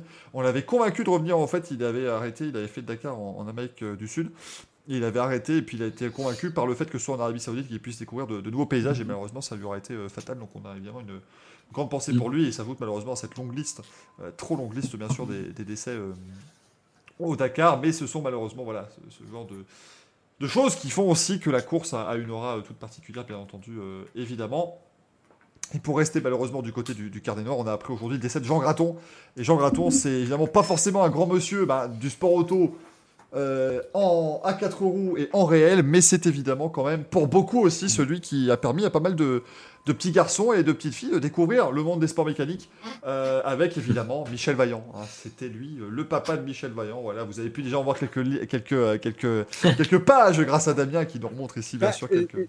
je, je montre le tout premier album que j'ai reçu pour mon anniversaire quand j'avais, je crois, 6 ans. Euh, donc euh, c'est pour vous dire, hein, c'est édité par Le Lombard. Euh, c'est plus le cas du tout, hein, Michel Vaillant, Le Ça a bien Lombard. changé. Ouais, non, maintenant c'est Graton. Enfin, tu me diras maintenant, il n'y a même plus la tranche blanche. D'ailleurs, j'en profite. J'ai une petite annonce à faire parce qu'il me manque quelques numéros. Le Racing Brocante. Ah, mais c'est plus possible. Non mais là, Damien, Damien, t'es niveau euh, niveau euh, personne personnalité adaptée. Je te mets juste en dessous de Pascal Nègre quand il tweet sur la mort de Georges Moustaki. Là, là, on est à ça. C'est-à-dire que là, il n'y a plus Et rien. si vous avez euh, des, des numéros de filles qui aiment le galac aussi, euh, je suis preneur. Et, euh, Non, mais eh, plus- Damien, non, mais Attends, plus sérieusement, malgré tout, comme on disait, ouais, non, ce cadeau-là et de euh, la Formule 1 après derrière. Et donc Jean Graton, pour le- tout le monde, je pense que c'est un peu ça. C'est que c'est quelqu'un qui, sans forcément nous faire spécialement aimer, mais c'est celui qui nous a souvent un peu initiés, nous a fait découvrir. Il y a beaucoup de termes, beaucoup de choses que j'ai compris sur le sport auto en lisant les Michel Vaillant, et surtout les plus anciens, où tu avais des pages et des pages de textes, de détails, et c'était un dessin exceptionnel. La nouvelle saison, je trouve que c'est une catastrophe au niveau du dessin, moi je trouve que c'est un peu limite, mais bon bref. Mais c'était euh, exceptionnel en termes de production, et vraiment, si vous avez l'occasion, remettez-vous dans les planches des premiers albums. Vous avez 80 pages, en plus des BD de 80 pages, ça n'existe Mm. plus maintenant. Et c'était magnifique. Et, et franchement, C'est ça, c'était- juste et fidèle, quoi, pour ainsi dire. Ouais, C'est- vraiment- ouais. on nous demandait un petit peu comment s'intéresser à l'histoire du, du sport, comment voilà, comment s'intéresser au Grand Prix. Bah, moi, je vous dis, ouvrez un Michel Vaillant, mais de la, de la, la- des, des débuts, hein, les années 70, 80, voilà, vraiment. Un Michel 50 Vaillant. les premiers. et même les années 50, effectivement, et ben vous avez simplement l'histoire du sport auto qui est là. C'est-à-dire que Michel Vaillant, il se bat contre Jackie X, il se bat contre Nigel Mansell un peu plus tard, il se, il se bat. Oui, parce que Jackie, F1. et- Jackie et Michel Vaillant. Ah, bah, Jackie X là-dedans, justement. Il est dans Eh cet oui, épisode-là. eh Et Jackie X, il est coéquipier vaillant. Et vous pouvez Il même est trouver, vaillant. vous pouvez même trouver Jean-Denis des traces, voilà. Donc ça vous, a- ça vous, vraiment, ça vous fait apprendre toutes les facettes du sport. Mathieu qui nous dit que grâce à lui aussi, grâce à lui, on a eu le meilleur film de sport auto de l'histoire. Oh là là, le, Oh, le panneau, film. le panneau 100, je me rappelle, hein. Hop, dis-moi juste les panneaux 100, 100. le film Michel Vaillant, par pitié, Surtout le film, le film Michel Vaillant, qu'est-ce qui s'est passé au niveau de Steve Warson Steve Warson Oui. qui était un, un petit hispano, euh, Steve Stifler, c'était. c'était Stifler version hispanique et c'était terrible. C'est Steve Warson quoi. Normalement c'est censé être un grand blond américain donc. euh, Je comprends pas, je comprendrai jamais Un ce film. Texan, quoi. Un grand Texan bien vénère, là. Ouais, bah ça. non. Je Et, comprendrai euh, jamais ce film. Mais non, non le truc euh, genre ouais ouais la voiture a explosé, il y avait du sucre dans l'essence, je sais pas quoi de ces métiers là, mais stop, stop, arrêtez tout. Qui, qui, a, qui a consulté ce film Mais attends, c'était Luc Besson hein, qui avait fait Michel Vaillant Oui. Luc Besson, Et il l'a produit. C'est ça, produit ouais. et écrit. Il a, il a écrit le scénar, carrément. Bah, bah, excuse-moi, quand tu vois le, quand tu vois le film, oui, tu, tu sais qui a fait le scénar, mais je veux dire, c'est du, Luc Bah. Besson, hein, à un moment donné. euh. Eh ben alors Ah, tu vois dans le chat, on critique Driven, hein. ouais non mais surtout dans le chat on dit ça peut pas être pire que Driven, et ben Non. si. Si, si, je vous promets que Ah si. si, Ah si, C'est pire. Ah, si, large, si. large. Driven, Driven à côté, c'est fidèle. Driven C'est à côté c'est Rush. C'est. Non, non, Driven à côté, Ah c'est oui. Grand Prix, c'est Le Mans. Ouais. Non, mais, sans, non, mais sans forcément être sarcastique, je trouve que Driven, il y a, il y a un côté un peu nanardesque qui Bien est sûr. très Surtout- présent dans ce film. Et dans- Là, dans Driven- Michel Vaillant, il se prend grave au sérieux et Ouais. euh, Mais dans, dans Driven, surtout, il y, a de, la- il y a de la passion. Au-delà du fait qu'il soit très mauvais, euh, ils ont pris plein de pilotes d'IndyCar qui existaient. Il y a, enfin, Stallone l'a fait parce qu'il adorait la, la- la F1 et l'IndyCar.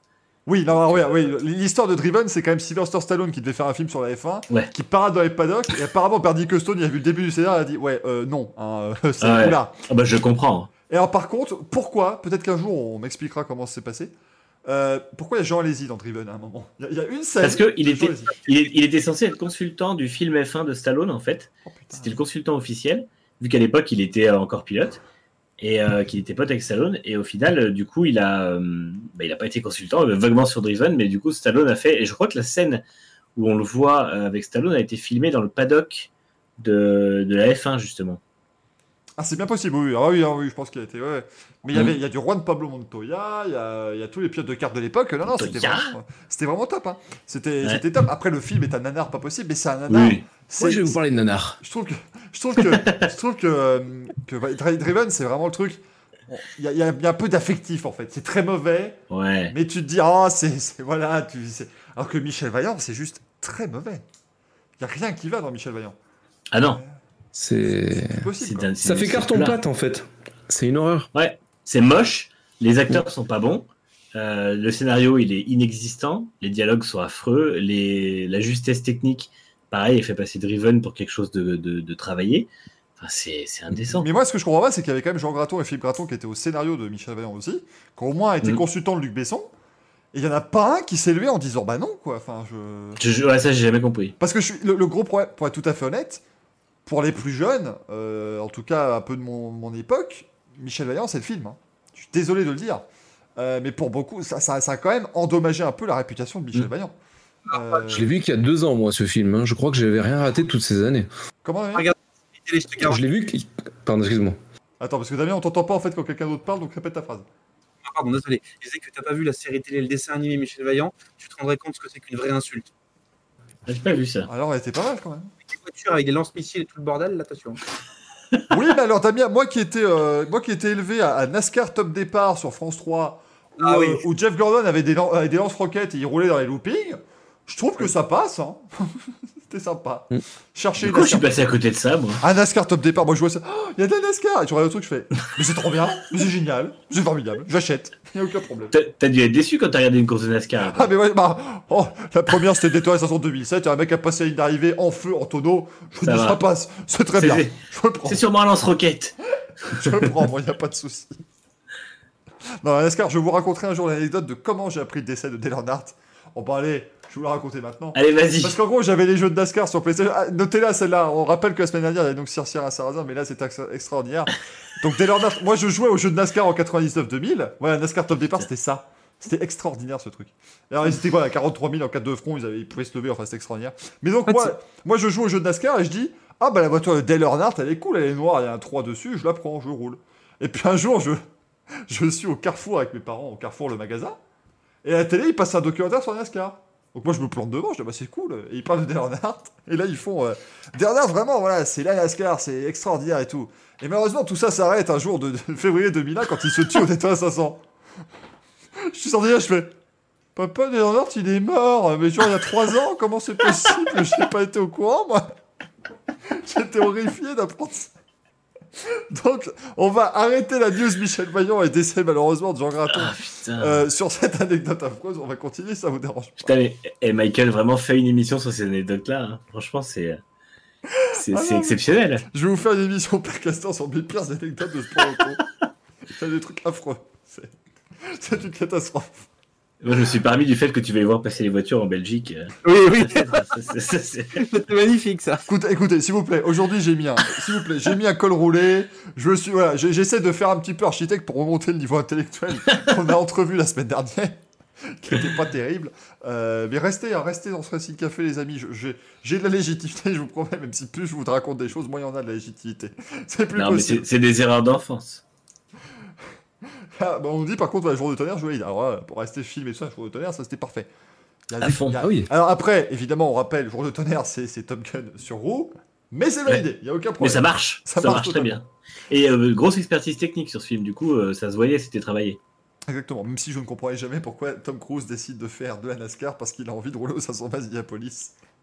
Plus jamais. Le mec, il lui fait Et tu roules pourquoi NASCAR Mon rêve, Indianapolis. Et là, j'aurais été le patron d'équipe, je dis Oui, bah nous, on y roule dans 3 ans en fait à Indianapolis. Il y a un problème, quoi. c'est- On roule pas là-bas, nous. Un gros Et problème. pourquoi vous, pourquoi vous faites du MotoGP? Mon rêve, le Grand Prix de Monaco. C'est pareil. J'adore le Grand Prix de Monaco quand je regarde ça. En tout cas, bon, ben, malheureusement, effectivement, voilà, malheureusement, Jean Graton, bon, 97 ans, mais ça reste évidemment triste euh, quand même pour, pour tout le monde. Et voilà, ça reste quand même le papa de Michel Vaillant euh, qui s'en est allé aujourd'hui. Euh, sinon, au niveau des news, on a eu quand même la confirmation officielle de l'arrivée de David Debrivio chez Alpine, s'il vous plaît. Mm. C'est quand même merveilleux. Donc, il sera directeur de la compétition euh, chez Alpine en, en Formule 1. Euh, David Debrivio, qui était le directeur de Suzuki en MotoGP. C'est quand même le monsieur qui a fait de Suzuki une équipe championne du monde en MotoGP, donc pourquoi pas espérer des belles choses aussi pour Alpine Mm. euh, dans, les, euh, dans les prochaines années. Alfa Romeo dévoilera sa Formule 1 le 22 Et je février. dois préciser que Brivio sera sous les ordres de Rossi. Parce qu'il était question qu'il soit sous les ordres de Demeo. Donc c'était pas Mm. forcément très évident, mais bon. Et là, et là, tu viens de Au perdre. moins, il tout. aura, il y aura un intermédiaire. euh, précise, entre précise le Rossi Voilà, quand même. parce que Greg, Bon, tu viens euh, de perdre tous les gens ici qui sont fans de moto et qui viennent. Comment ça, Brivio sous les ordres de Rossi en sont- Alpine en plus. Michel Alpine Hein Qu'est-ce qu'il raconte J'ai perdu. Je suis complètement perdu.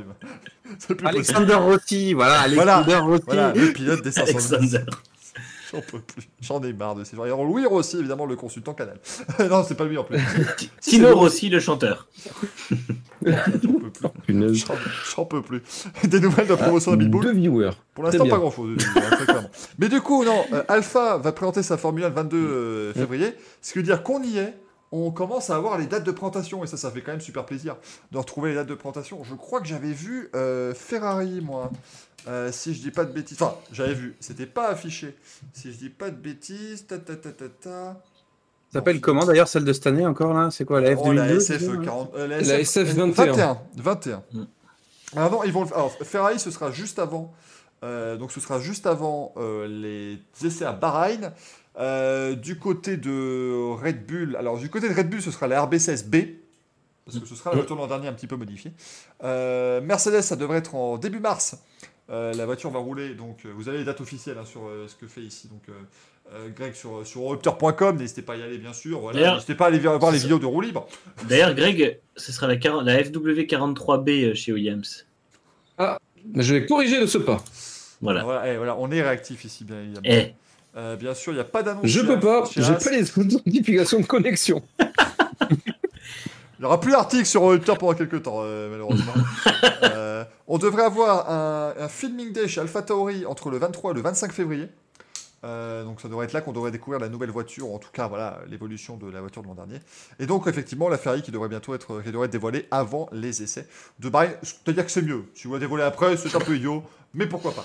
Euh, bonsoir madame. ah, c'est Ferrari. alors le chat remarque que visiblement quelque chose bouge derrière moi. Non, je, je ne crois pas. Je- vous voyez les choses, mais c'est faux. Vous n'avez rien vu derrière moi. Au niveau de la caméra, salut Vincent qui vient d'arriver dans le, dans le chat. Donc voilà, les débuts de la saison des, des présentations. Ça fait plaisir, ça veut dire que la saison de Formule 1 arrive, même si elle va arriver un petit peu plus tard que prévu. Euh, bien sûr, niveau des, euh, alors, niveau des news qui sont tombées très récemment, on a eu la liste des engagés en FIA Wake. Hein, le fameux moment, alors qui cette fois-ci n'a évidemment pas été fait au studio Gabriel, hein, tout ça comme c'était le cas avant, avec, euh, avec Laurent Jura et Virginie Lemoine. Et là, on vient de perdre encore une fois 15 viewers qui n'étaient pas nés dans les années 90. Euh. Mais Greg a salué, donc ça, je dis, euh, je dis bravo, je dis merci.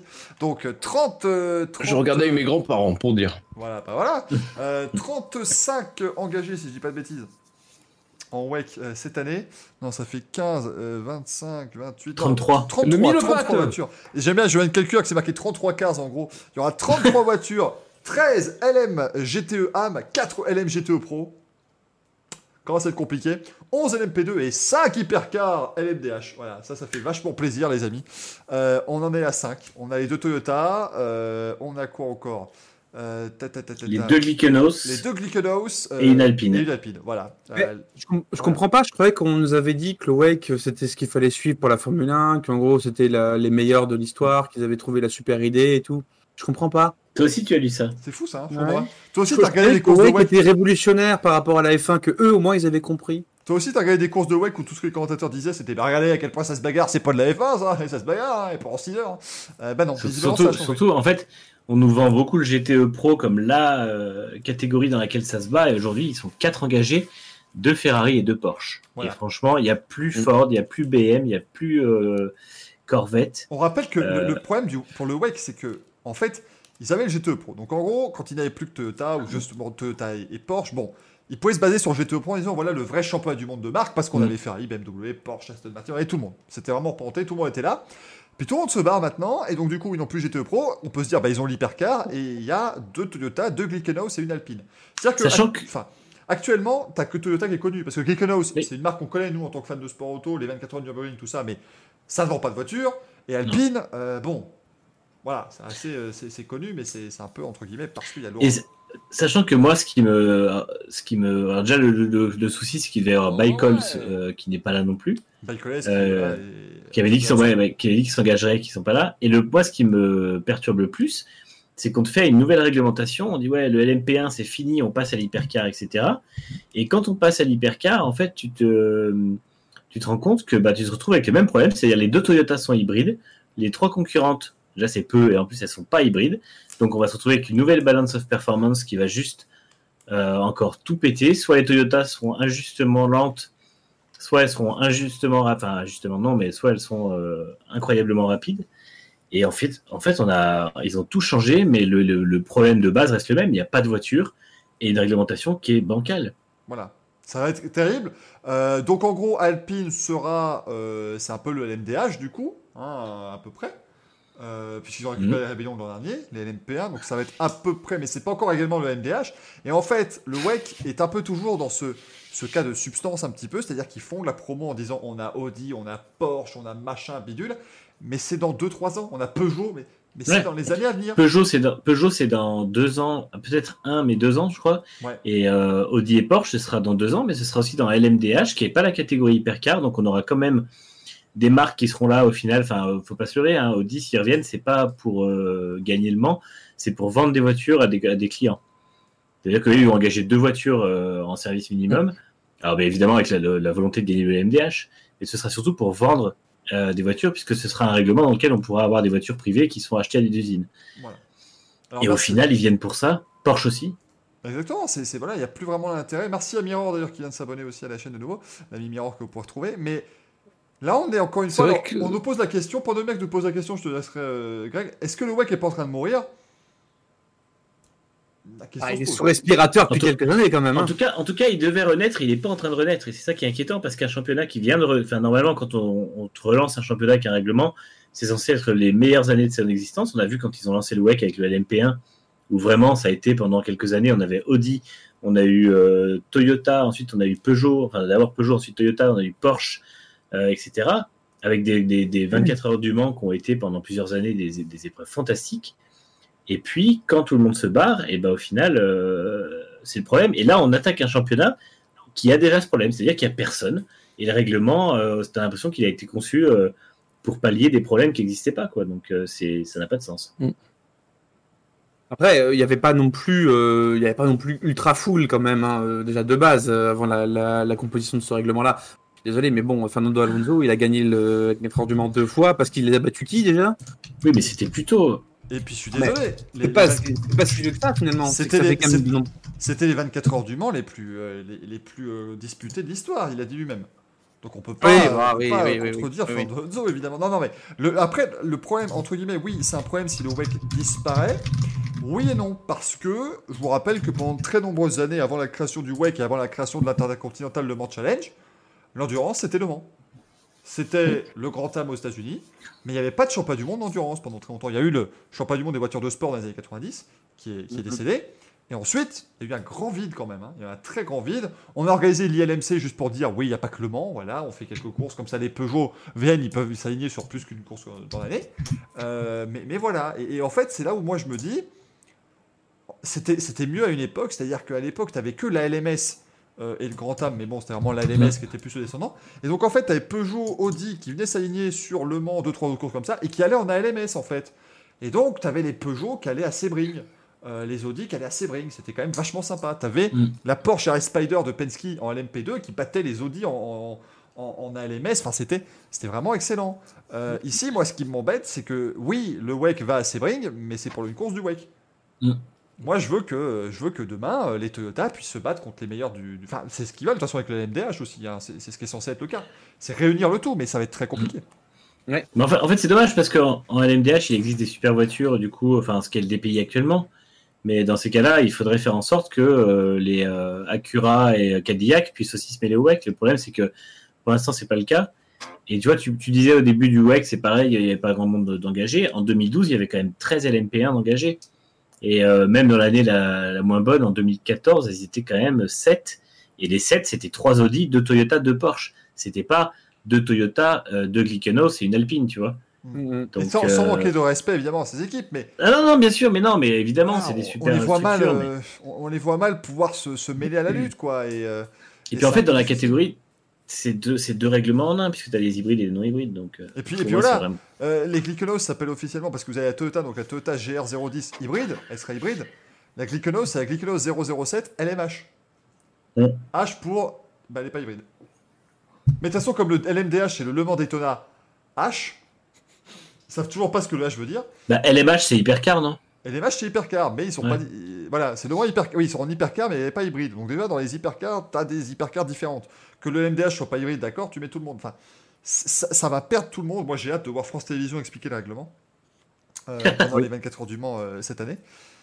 Ça va perdre tout le monde, c'est assez compliqué. Moi, je- si j'étais personnellement l'ACO, je dirais ok, voilà, débrouillez-vous avec le WEC comme vous voulez. Le- les 24 heures du Mans deviennent une épreuve par invitation.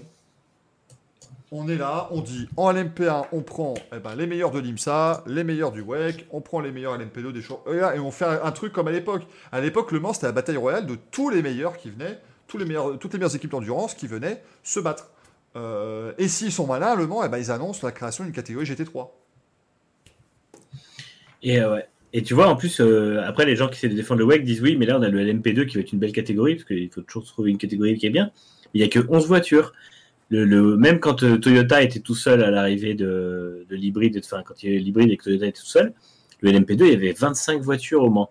Il y en avait 20 sur la saison de WEC, je crois. Mm. Et en fait, ça montre que ça va pas. Enfin, à l'époque, tu avais quasiment autant de voitures en LMP2 que ce qu'il y a aujourd'hui sur le plateau du WEC. Donc, euh, Et puis je trouve que tu dois problème. pas, tu dois pas avoir, beaucoup plus de voitures dans les catégories inférieures. Tu peux en avoir plus Non. évidemment en GT ou en LMP2 parce que c'est moins cher, je dis pas. Mm. Mais tu peux pas avoir un, un- parce que là sur 33 voitures, il y en a 5.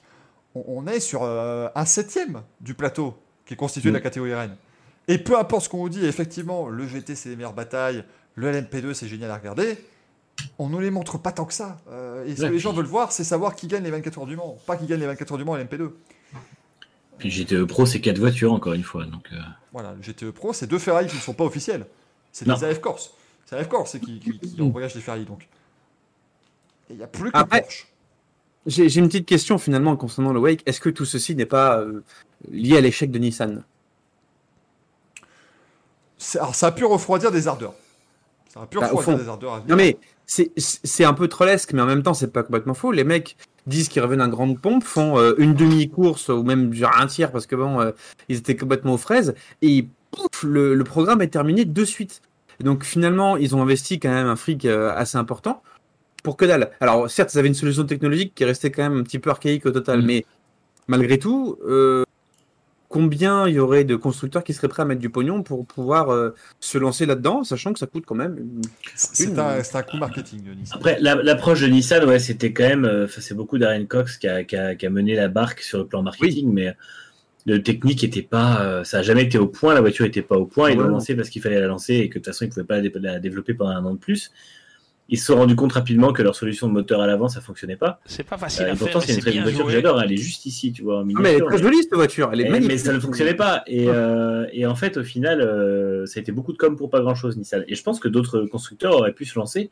Peugeot serait resté en LMP1, ça aurait, enfin, sur la période hybride, ça aurait cartonné, je pense.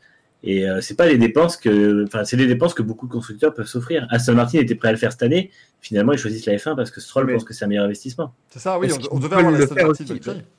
Mais c'est ça, c'est que finalement, tu, tu l'évoquais aussi, Michael, je suis désolé, mais en dehors des fans de sport auto, aujourd'hui, quelqu'un qui n'est pas fan de sport auto va connaître un peu de la Formule 1. On va en parler, ça fera le JT. Qu'est-ce qui fait le JT dans l'endurance, mis à part les 24 heures du Mans? Bah que dalle, quoi. Donc euh, c'est aussi ça. Le retour sur investissement marketing, il n'est pas. Et, et Gaël, Gaël nous reconfirme quelque chose. On rappelle que c'est Peugeot qui a poussé pour créer le Wake. C'est vrai, ouais. Et ils se sont retirés à deux mois du début du championnat. C'était extraordinaire. Ouais. Alors que la voiture était déjà en grande partie. La voiture était faite, la 908, euh, la 908 hybride, hein, du coup, Mm. euh, qui était là, qui était, qui était super en plus. Apparemment, elle était vraiment super rapide. Et sur tiré. Mais ça, c'est ça, c'est le vrai problème aussi de, de, de ce genre de, de championnat parce que c'est en grande partie basé sur des constructeurs. La Formule 1 réussit quand même encore une fois à plus ou moins éviter l'écueil. Si on est à honnête, il n'y a pas tant de constructeurs que ça. Alors que l'endurance, c'est que des championnats de constructeurs. Et les, les, les, les- directeurs d'un grand constructeur ont des logiques qui dépassent les logiques du, du sport auto. Et s'ils ont envie de décider, si un jour euh, le patron d'Audi décide de retirer la marque, par exemple, enfin, le patron de, de Toyota décide de retirer la marque des 24 heures du Mans la veille du départ de la course, personne ne l'empêchera. Ils quoi. le feront. Voilà, c'est c'est le cas. Fa- ils ferment le, le rideau et basta. De toute façon, Pe- Peugeot, quand ils sont partis en 2012, euh, il avait été dit à l'époque que ça leur avait coûté plus cher d'annuler leur engagement, enfin d'avoir développé la voiture pour rien que de s'engager aux 24 heures du Mans. Ouais. Et pourtant, ils l'ont fait.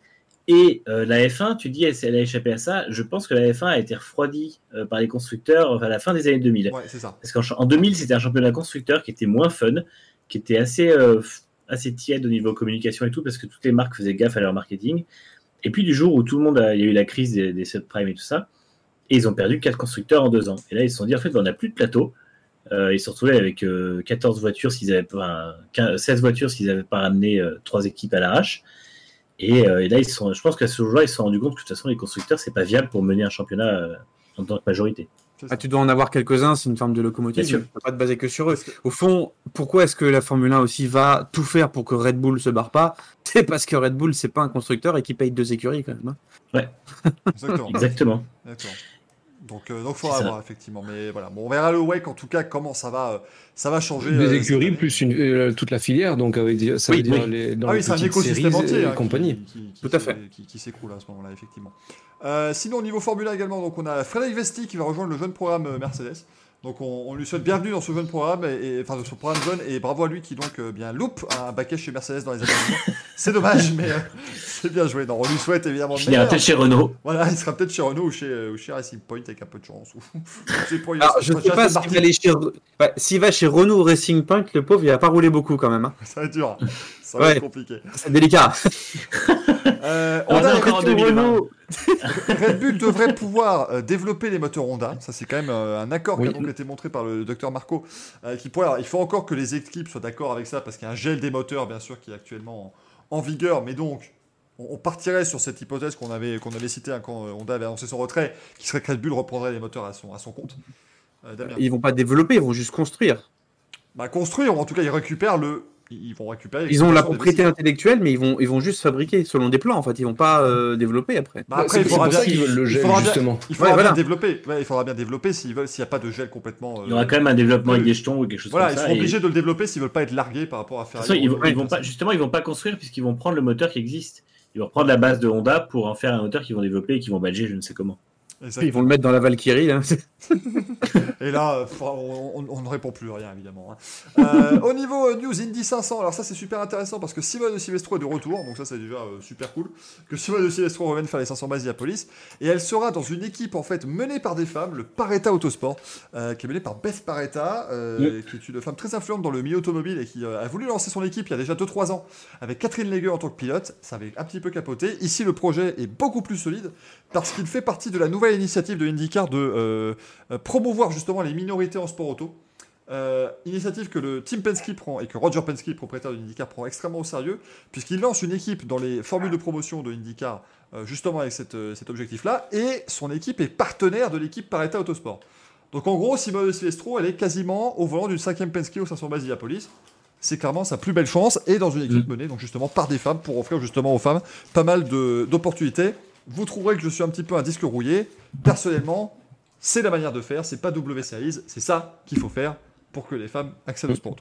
Un, un disque rayé, Michael, parce que c'était un disque rouillé, ça craint quand même. Merde, oh là là, le disque rayé, évidemment. Il est rayé et les, et les rayures ont rouillé, Damien, c'est pour ça. J'ai mis de l'eau sur Ouais, le ils disque. ont des disques à l'Eurovision qui sont un peu bizarres quand même. hein. Ouais, parce que t'as- t'as- un disque qui rouille, c'est un disque de disqueuse, ouais, mais c'est- Alors quand je dis, voilà, évidemment, les femmes, une minorité, c'est d'entendre ça. Non mais voilà, mais s'il vous plaît, oh là là, mince, on peut plus dire un mot de travail. D'ailleurs- le Bah, WC, Non, le non, non, non, a mis en non. avant il, il est pas méchant là, Michael. qu'il y avait six femmes qui étaient engagées pour la saison Hum. 9, qui Oui. établissent le record de pilotes féminins dans un championnat du monde FIA. Exactement. Ce qui me paraît bizarre parce que le W Series est un championnat du monde FIA. Non, non non, ça n'est pas un champion de FIA, justement. Non, non. Non, c'est un championnat, mais pas du monde. Ah, c'est un championnat alors, FIA tout court. Voilà, exactement. Alors oui, c'est effectivement le Richard Mille Racing Team, on Attends, rappelle. il est mondialement connu, mais. euh, quel Ouais, Ouais, mais est mais le t'as LMP2, rapport, l'appella- là l'appellation champion du monde. En LMP2, le Richard Mille Racing va Mm. engager Tatiana Calderon, Sofia Flörsch et, euh, et Base Visser. Donc ça, c'est, pour moi, ce sont ces initiatives qu'il faut promouvoir, pas un double Oui.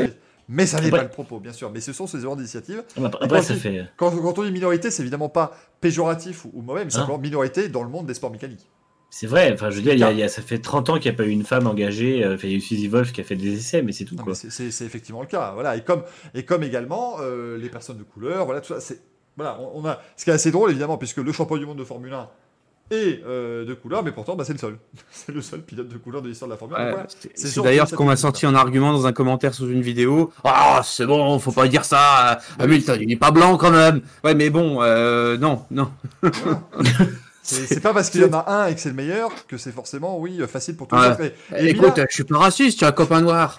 Oh. Mila nous dit, je suis, je suis pas d'accord pour ouvrir des choses aux minorités. Je trouve pas que ce soit comme ça que devrait, que ça devrait se faire si des femmes y Oui. arrivent. Euh, moi, je suis d'accord. Je suis d'accord. Je trouve que les, les femmes, de, enfin voilà, on devrait pas avoir ce genre de débat. Mais, tant qu'à faire, vu qu'il faut promouvoir quelque chose, je préfère que ce soit des initiatives euh, dans des championnats, qu'on garde Oui. les championnats mixtes, parce que c'est quand même euh, le seul sport avec l'équitation où c'est mixte, le sport, le sport automobile. euh, plutôt que de commencer à créer des championnats qui vont diviser les deux, parce que si, si tu fais les choses et que tu fais WSI et que ça prend de l'ampleur, bah dans, dans quoi? Dans 15 ans, tu as un championnat du monde de Formule 1 homme et un championnat du monde de Formule 1 femme? Et donc, on a complètement euh, cassé les codes et c'est plus, c'est plus ça. C'est pas le but, Et hein. pire, pire que ça, si un transgenre, on fait comment? Il va chez les filles, il va chez les garçons, on fait comment? C'est quoi le délire? Non, mais, mais bien sûr. Mais C'est pour ça qu'il faut, il faudrait, il faudrait vraiment un mixte, parce que techniquement, c'est un être humain dans une machine. La machine, elle est censée être égale. C'est pas comme en sprint ou un truc comme ça où tu peux dire bon éventuellement il y a des il y a des différences morphologiques. Et de toute façon ça se voit sur le chrono. Donc bon tu peux pas tortiller du cul pour chier droit. C'est comme ça c'est pas autrement. Euh, il faut être stupide pour dire ah non on est pareil. Bah ouais, mais quand euh, Usain Bolt il met 3 secondes à la nana la plus rapide du monde j'exagère hein, mais euh, c'est pas c'est pas qu'une nana est inférieure c'est qu'il y a une morphologie. Usain Bolt t'as vu la taille qu'il fait par rapport à une, à une dame qui fait un 75 un 80 Attends. Je veux dire, euh, Alors on après, n'est pas alors, fait pareil c'est tout. Mila nous dit, et ça parle beaucoup un peu de discrimination positive, on va pas parler 50 minutes, rassurez-vous là-dessus, mais c'est vrai, moi je suis contre le principe de base, je trouve que les qualités devraient, euh, voilà, devraient, devraient euh, primer, mais dans la société actuelle, il faut quand même le dire, voilà. C'est-à-dire En fait- qu'à un moment donné, euh, tu, tu peux pas juste claquer du doigt et avoir euh, 15 femmes en Formule 1 non plus. Quoi. Et puis le, le truc, c'est que qui, ouais, parce que déjà, malheureusement, elles manqueront d'opportunités si on fait pas ça. C'est triste à dire, mais c'est comme ça. Et le problème, c'est que celles qui auront des opportunités, elles ne les auront pas pour les bonnes occasions. C'est-à-dire qu'on va se retrouver avec des sponsors qui vont payer des, alors, ça va être un peu cru, mais avec des sponsors qui vont, qui vont payer des volants aux filles, aux filles qui sont les plus jolies. Et on va se retrouver avec Carmen Jordan en F1. Et Carmen, Carmen Jordan, je suis désolé, c'était un- une Oui. erreur du casting. Elle a été pilote d'essai chez. Lotus, mais elle n'avait absolument pas les compétences. Tatiana Calderon, euh, elle est très sympa, mais elle, elle est arrivée là parce qu'elle a un soutien financier. Elle n'est pas arrivée là parce qu'elle a du talent. Et au final, je suis sûr qu'il y a des femmes qui ont beaucoup plus de talent qui passent à côté parce qu'elles n'ont pas le soutien. Et mettre un championnat au niveau F3 qui s'appelle les W Series, pour moi, c'est pas déconnant, à condition que ce championnat-là serve à promouvoir les meilleurs de ce championnat à un niveau mix, la C'est F2 pas le puis la F1. Parce que Attention, Jean-Michel Transition, Juju Noda va faire de la F4 aux États-Unis. Oui, et je trouve qu'elle prend justement le bon truc de se dire je prends le taureau par les cornes, je vais avec les, les, les gars et je passe pas par des W series à la con histoire de me dire je, vais- Ah, je vais mais- faire quelque chose. Et je pense que Chad- Chadwick, elle a pas besoin de ça aussi. Juju Mais elle le fait. qui est devenue, euh, qui est devenue une, une petite euh, mascotte à, à 12 ans, on Mhm. rappelle. À 12 ans, elle a fait ses premiers tests en F4. Elle a apparemment explosé tous les chronos et donc euh, on va la suivre de très très près, effectivement. C'est ça le truc que tu évoques, c'est que tu prends, tu prends un exemple euh, qui, désolé pour elle, mais qui est un peu l'équivalent de prendre l'exemple d'Hamilton par rapport à la F1.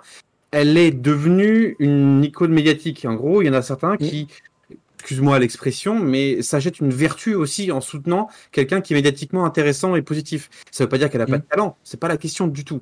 L'intérêt de la W Series, c'est de donner une opportunité de moyens à des personnes qui ne les ont pas aujourd'hui. Et l'action W Ça, Series oui. est intéressante, mais doit être temporaire pour montrer que c'est possible, pour qu'après il y ait un effet mixte global. Pour, Exactement. Ça, je suis d'accord. pour que Et concernant- pour que... Vas-y, Comment vas-y. Vas-y. Et, et concernant Simona Di Silvestro, c'était une façon de montrer à quelqu'un qui a aujourd'hui le niveau, qui a l'âge et qui a plus l'âge de pouvoir partir sur une, euh, une série un peu junior, mais c'est de montrer que oui, les femmes sont crédibles dans ces sports-là. Donc maintenant, ok, cette génération-là, bon, on a raté le coche. Il faut montrer aux générations suivantes que c'est possible, donner envie, faire croire. Il faut pas se leurrer, le sport auto, c'est un sport de riches. Il faut donc que des gens soutiennent certaines personnes, que des familles se disent c'est possible, on peut y croire. On commence par ça et ensuite on va élargir un peu plus le festo et avoir des filles qui auraient pu y aller, qui ne pouvaient pas y aller parce que papa, maman ou d'autres n'ont pas soutenu, qui vont se dire ah bah ce coup-ci on peut y croire. C'est un peu euh, ce qui arrive dans d'autres sports pas- aujourd'hui, voilà. faut pas oublier que s'il n'y a pas de femmes en F1 aujourd'hui, je pense aussi parce que euh, y a peut-être beaucoup de, de jeunes filles qui voulaient faire du karting et tout ça, et leurs parents leur ont dit non, euh, le karting c'est pas un truc de filles. Et là, justement, en faisant les W Series, la, Ferrari Driver Academy demain va nommer une pilote euh, femme, enfin, jeune fille, pour son, son académie, mais euh, dans un casting 100% féminin. Il y a une française d'ailleurs, Dorian Pain, qui pourrait euh, prendre le, le- le volant. Et en fait, c'est montrer à tous ces gens-là que ben on peut euh, avoir une fille qui réussit en sport auto. Alors en F1, ce serait l'idéal, mais déjà si c'est en F2, je veux dire, si, si, euh, si c'est en F2, en Mm. IndyCar, euh, en Formule E même, enfin peu importe, mais un championnat vraiment quand même qui est le haut du panier, euh, ou même en WRC, et qu'elles arrivent, euh, parce que WRC, eu Michel Mouton dans les années 80, mais qu'elles arrivent à, à montrer encore aujourd'hui que bah oui, les femmes ont leur place. Mais en fait, il faut aujourd'hui, on a besoin d'un coup de pouce parce que si ça se fait pas, il n'y a aucune femme qui y arrivera au, au mérite. Malheureusement, c'est la, la dure vérité. Personnellement, le seul moyen pour moi que WCI soit pertinent, vu que c'est un championnat FIA, la FIA soutient, ben, je serais WCI, je ferais ok, la FIA, bon, vous faites votre championnat de, de femmes, il n'y a pas de souci. La gagnante a un backer en F3 automatique l'année suivante. Mhm. Pour moi, c'est pas plus compliqué que ça. Parce que là, suis actuellement, il n'y a pas de passerelle. Et donc, Jamie Chadwick a gagné son titre, et elle sait pas quoi faire derrière. Elle ne peut rien faire, elle a gagné une petite bourse. Tu devrais dire, bah non, c'est pas grave, tu mets W Series niveau 4, hop, tu passes en F3. Et d'ailleurs, et d'ailleurs moi, je, je pense très honnêtement qu'il devrait mettre en place un système comme aux États-Unis. tu gagnes la F3, tu passes en F2. Tu gagnes la F2, t'as une bourse pour aller en F1. Ah, mais chez C'est qui c'est comme ça que ça va fonctionner Mais chez qui Mais après, ça, tu mets en place des, partenariats. Tu peux, voilà, tu peux. Ouais, mais il faut que des écuries aussi veuillent le faire. Et c'est aussi un autre point également qu'il y a, c'est que les autorités, les décisionnaires un petit peu de ces sports-là aussi, la W Series a un côté vertueux intéressant, mais c'est aussi pour eux l'occasion de s'acheter une propre vertu, parce qu'ils n'ont pas non plus forcément spécialement envie, il faut pas se leurrer non plus sur ça. S'ils voulaient vraiment le faire, tu créerais, euh, tu ferais en sorte que euh, certaines écuries en Formule 1, en, GP, en F2, pardon, en F3, soient euh, incentivées un petit peu, soient motivées à se lancer dans la recherche. Ce que fait Ferrari, par exemple, c'est très intéressant, mais il devrait y avoir des initiatives de la part d'autres écuries aussi, pas que Ferrari qui devrait mais, le faire. mais, mais, mais Et si, voilà. tu veux, si tu veux qu'une équipe de F3 engage la, la gagnante des W Series, bah, tu payes sa saison. Basta. Ouais, oui, voilà. Je veux dire, la, la Oui. FIA a les moyens de payer la saison d'un d'un pilote sur un an, quoi. Enfin, je pense que Mm, ça devrait sûr. faire. Y a pas, aux Et- États-Unis, c'est ce qui se passe avec, avec tous les échelons de la Road to Indy. Il y a des pilotes aujourd'hui qui n'ont pas eu beaucoup de budget. Ils sont arrivés il y a 5 ou 6 ans en USF 2000, qui est un peu l'équivalent de la F4. Ils ont gagné les championnats, ils se sont retrouvés en IndyCar.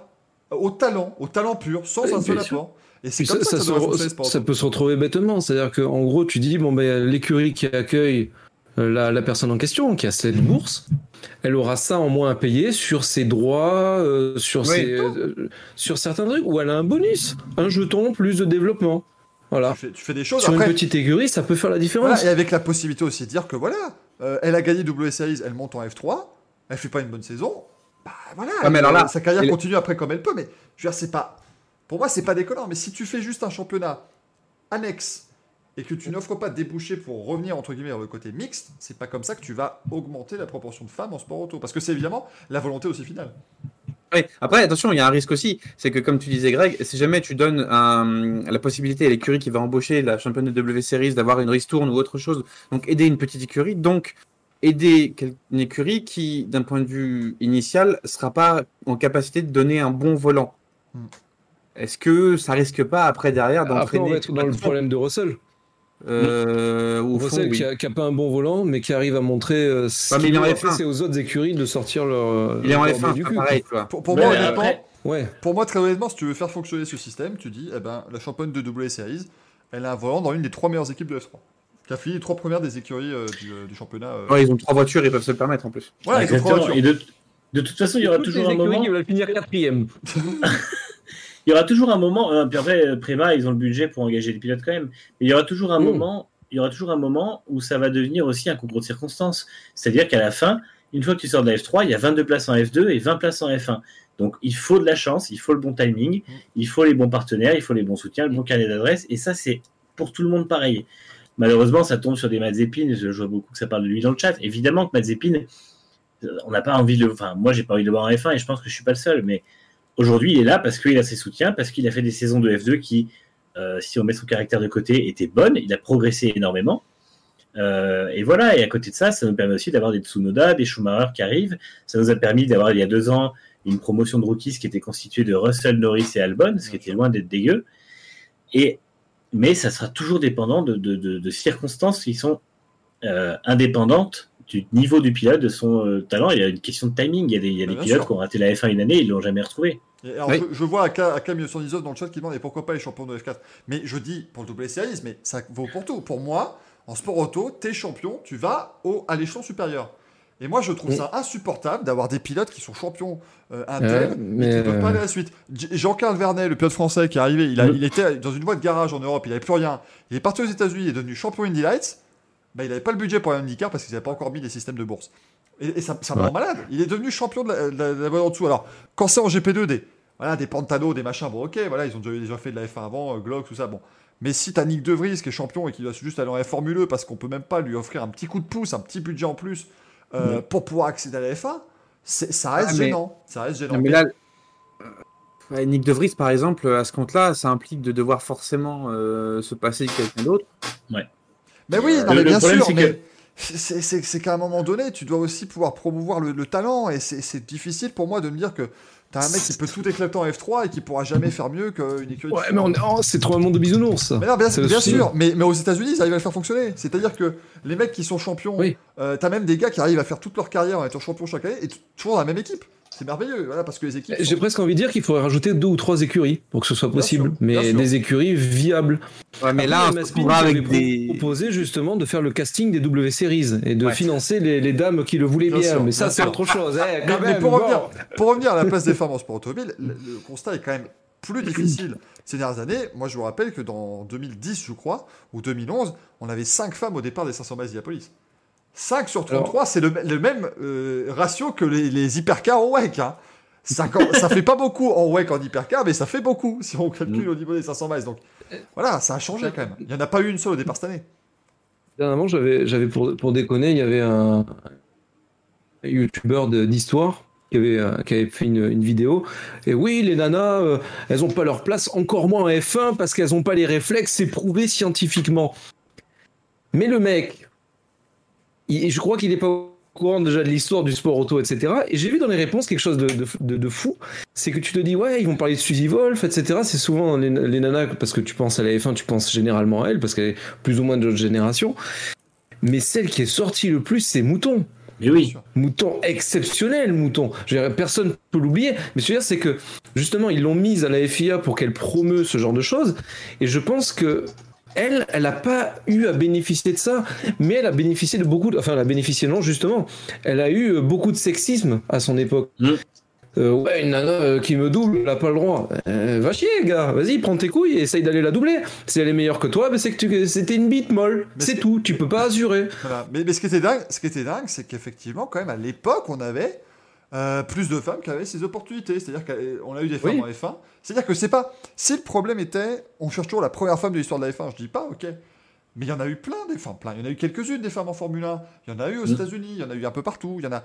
Et, mais maintenant, ça s'est ça s'est perdu. Et c'est la question, je pense, qu'il faut, euh, qu'il faut voir. Mais bon, ça, c'est encore une fois un très long débat qu'on pourra faire. Il nous reste 20 minutes d'émission, donc on est dans une merde. Vous pouvez pas savoir. Le cours des viewers, ça va encore faire 2h30 ce podcast, ça va être merveilleux. Euh, mais voilà. On prévoit vraiment, une euh, fin à 1h30 du matin. Voilà, à peu près. hein. Donc euh, restez avec nous, évidemment. Ça va être. euh, Prenez un être- snack et restez avec nous. Ça va être discothèque, hein, bien sûr. Euh, et Ah, la dernière petite news. Une canette de riche énergie, ça pourrait Voilà. être bien pour repos. Qui- euh, encore, ça se trouve, c'est que de l'eau. c'est que de l'eau avec un peu de sucre. Ah, J'ai goûté, hein. J'ai goûté. Et alors? C'est mieux que Red Bull? Il ne répond pas. Bah, tu vois, Greg, je te pose une Oui, question. j'ai- alors j'ai des coupures son des fois, alors j'essaie de voir, mais il y a des fois, il y a la coupure son de tout court et je peux rien comprendre. non, Donc, je vous disais, m'avez je dit, disais, du coup, est-ce que c'est mieux que Red Bull, comme il le dit? Euh, tu sais, tu, quand tu vas dans le truc, là, euh, boisson énergisante à Carrefour ou au champ, enfin n'importe quelle, euh, n'importe quelle grande surface, et casino, comme ça on est, tu vois, on est tranquille, j'ai c'est parfait. Le CSA, nickel. Euh, T'as le truc là, euh, Tiger, c'est une bouteille blanche, euh, 3 litres, euh, 1,50€. Bah, tu prends ça, tu le verses dans une canette de Rich Energy. Ouh, c'est bon. Bah voilà, c'est c'est le truc basique. Tu prends le sirop, voilà, euh, euh, Soda Stream. La même. Eh, après, euh, est-ce que je saurais distinguer une Red Bull d'une autre si jamais tu me les fais goûter en aveugle? Je suis pas sûr. hein. C'est ça, c'est ça. Une- alors, une, mon- une Monster, si, parce que déjà, tu te rends compte que la canette fait 2 litres 12, hein, donc tu te dis, bah oui, effectivement, c'est de la Monster. Euh, mais, euh, mais après, au goût, c'est vrai que c'est pas, c'est pas, de la- c'est pas top. Et pour terminer les news, oh, mon, mon cœur a saigné quand j'ai appris que Marco Andretti ne s'alignerait pas en IndyCar cette année, euh, puisqu'il ne fera que les 500 miles et peut-être d'autres courses. J'ai trouvé le communiqué lunaire, c'est qu'il t'annonce globalement Ouais. je ressens de Moka, si j'ai envie de faire des courses, j'en ferai. Comme ça. Alors évidemment, il est copropriétaire de sa voiture, donc il peut se le permettre. euh, mais donc voilà, Marco Andretti pour l'instant ne fera que les 500 Basidiapolis.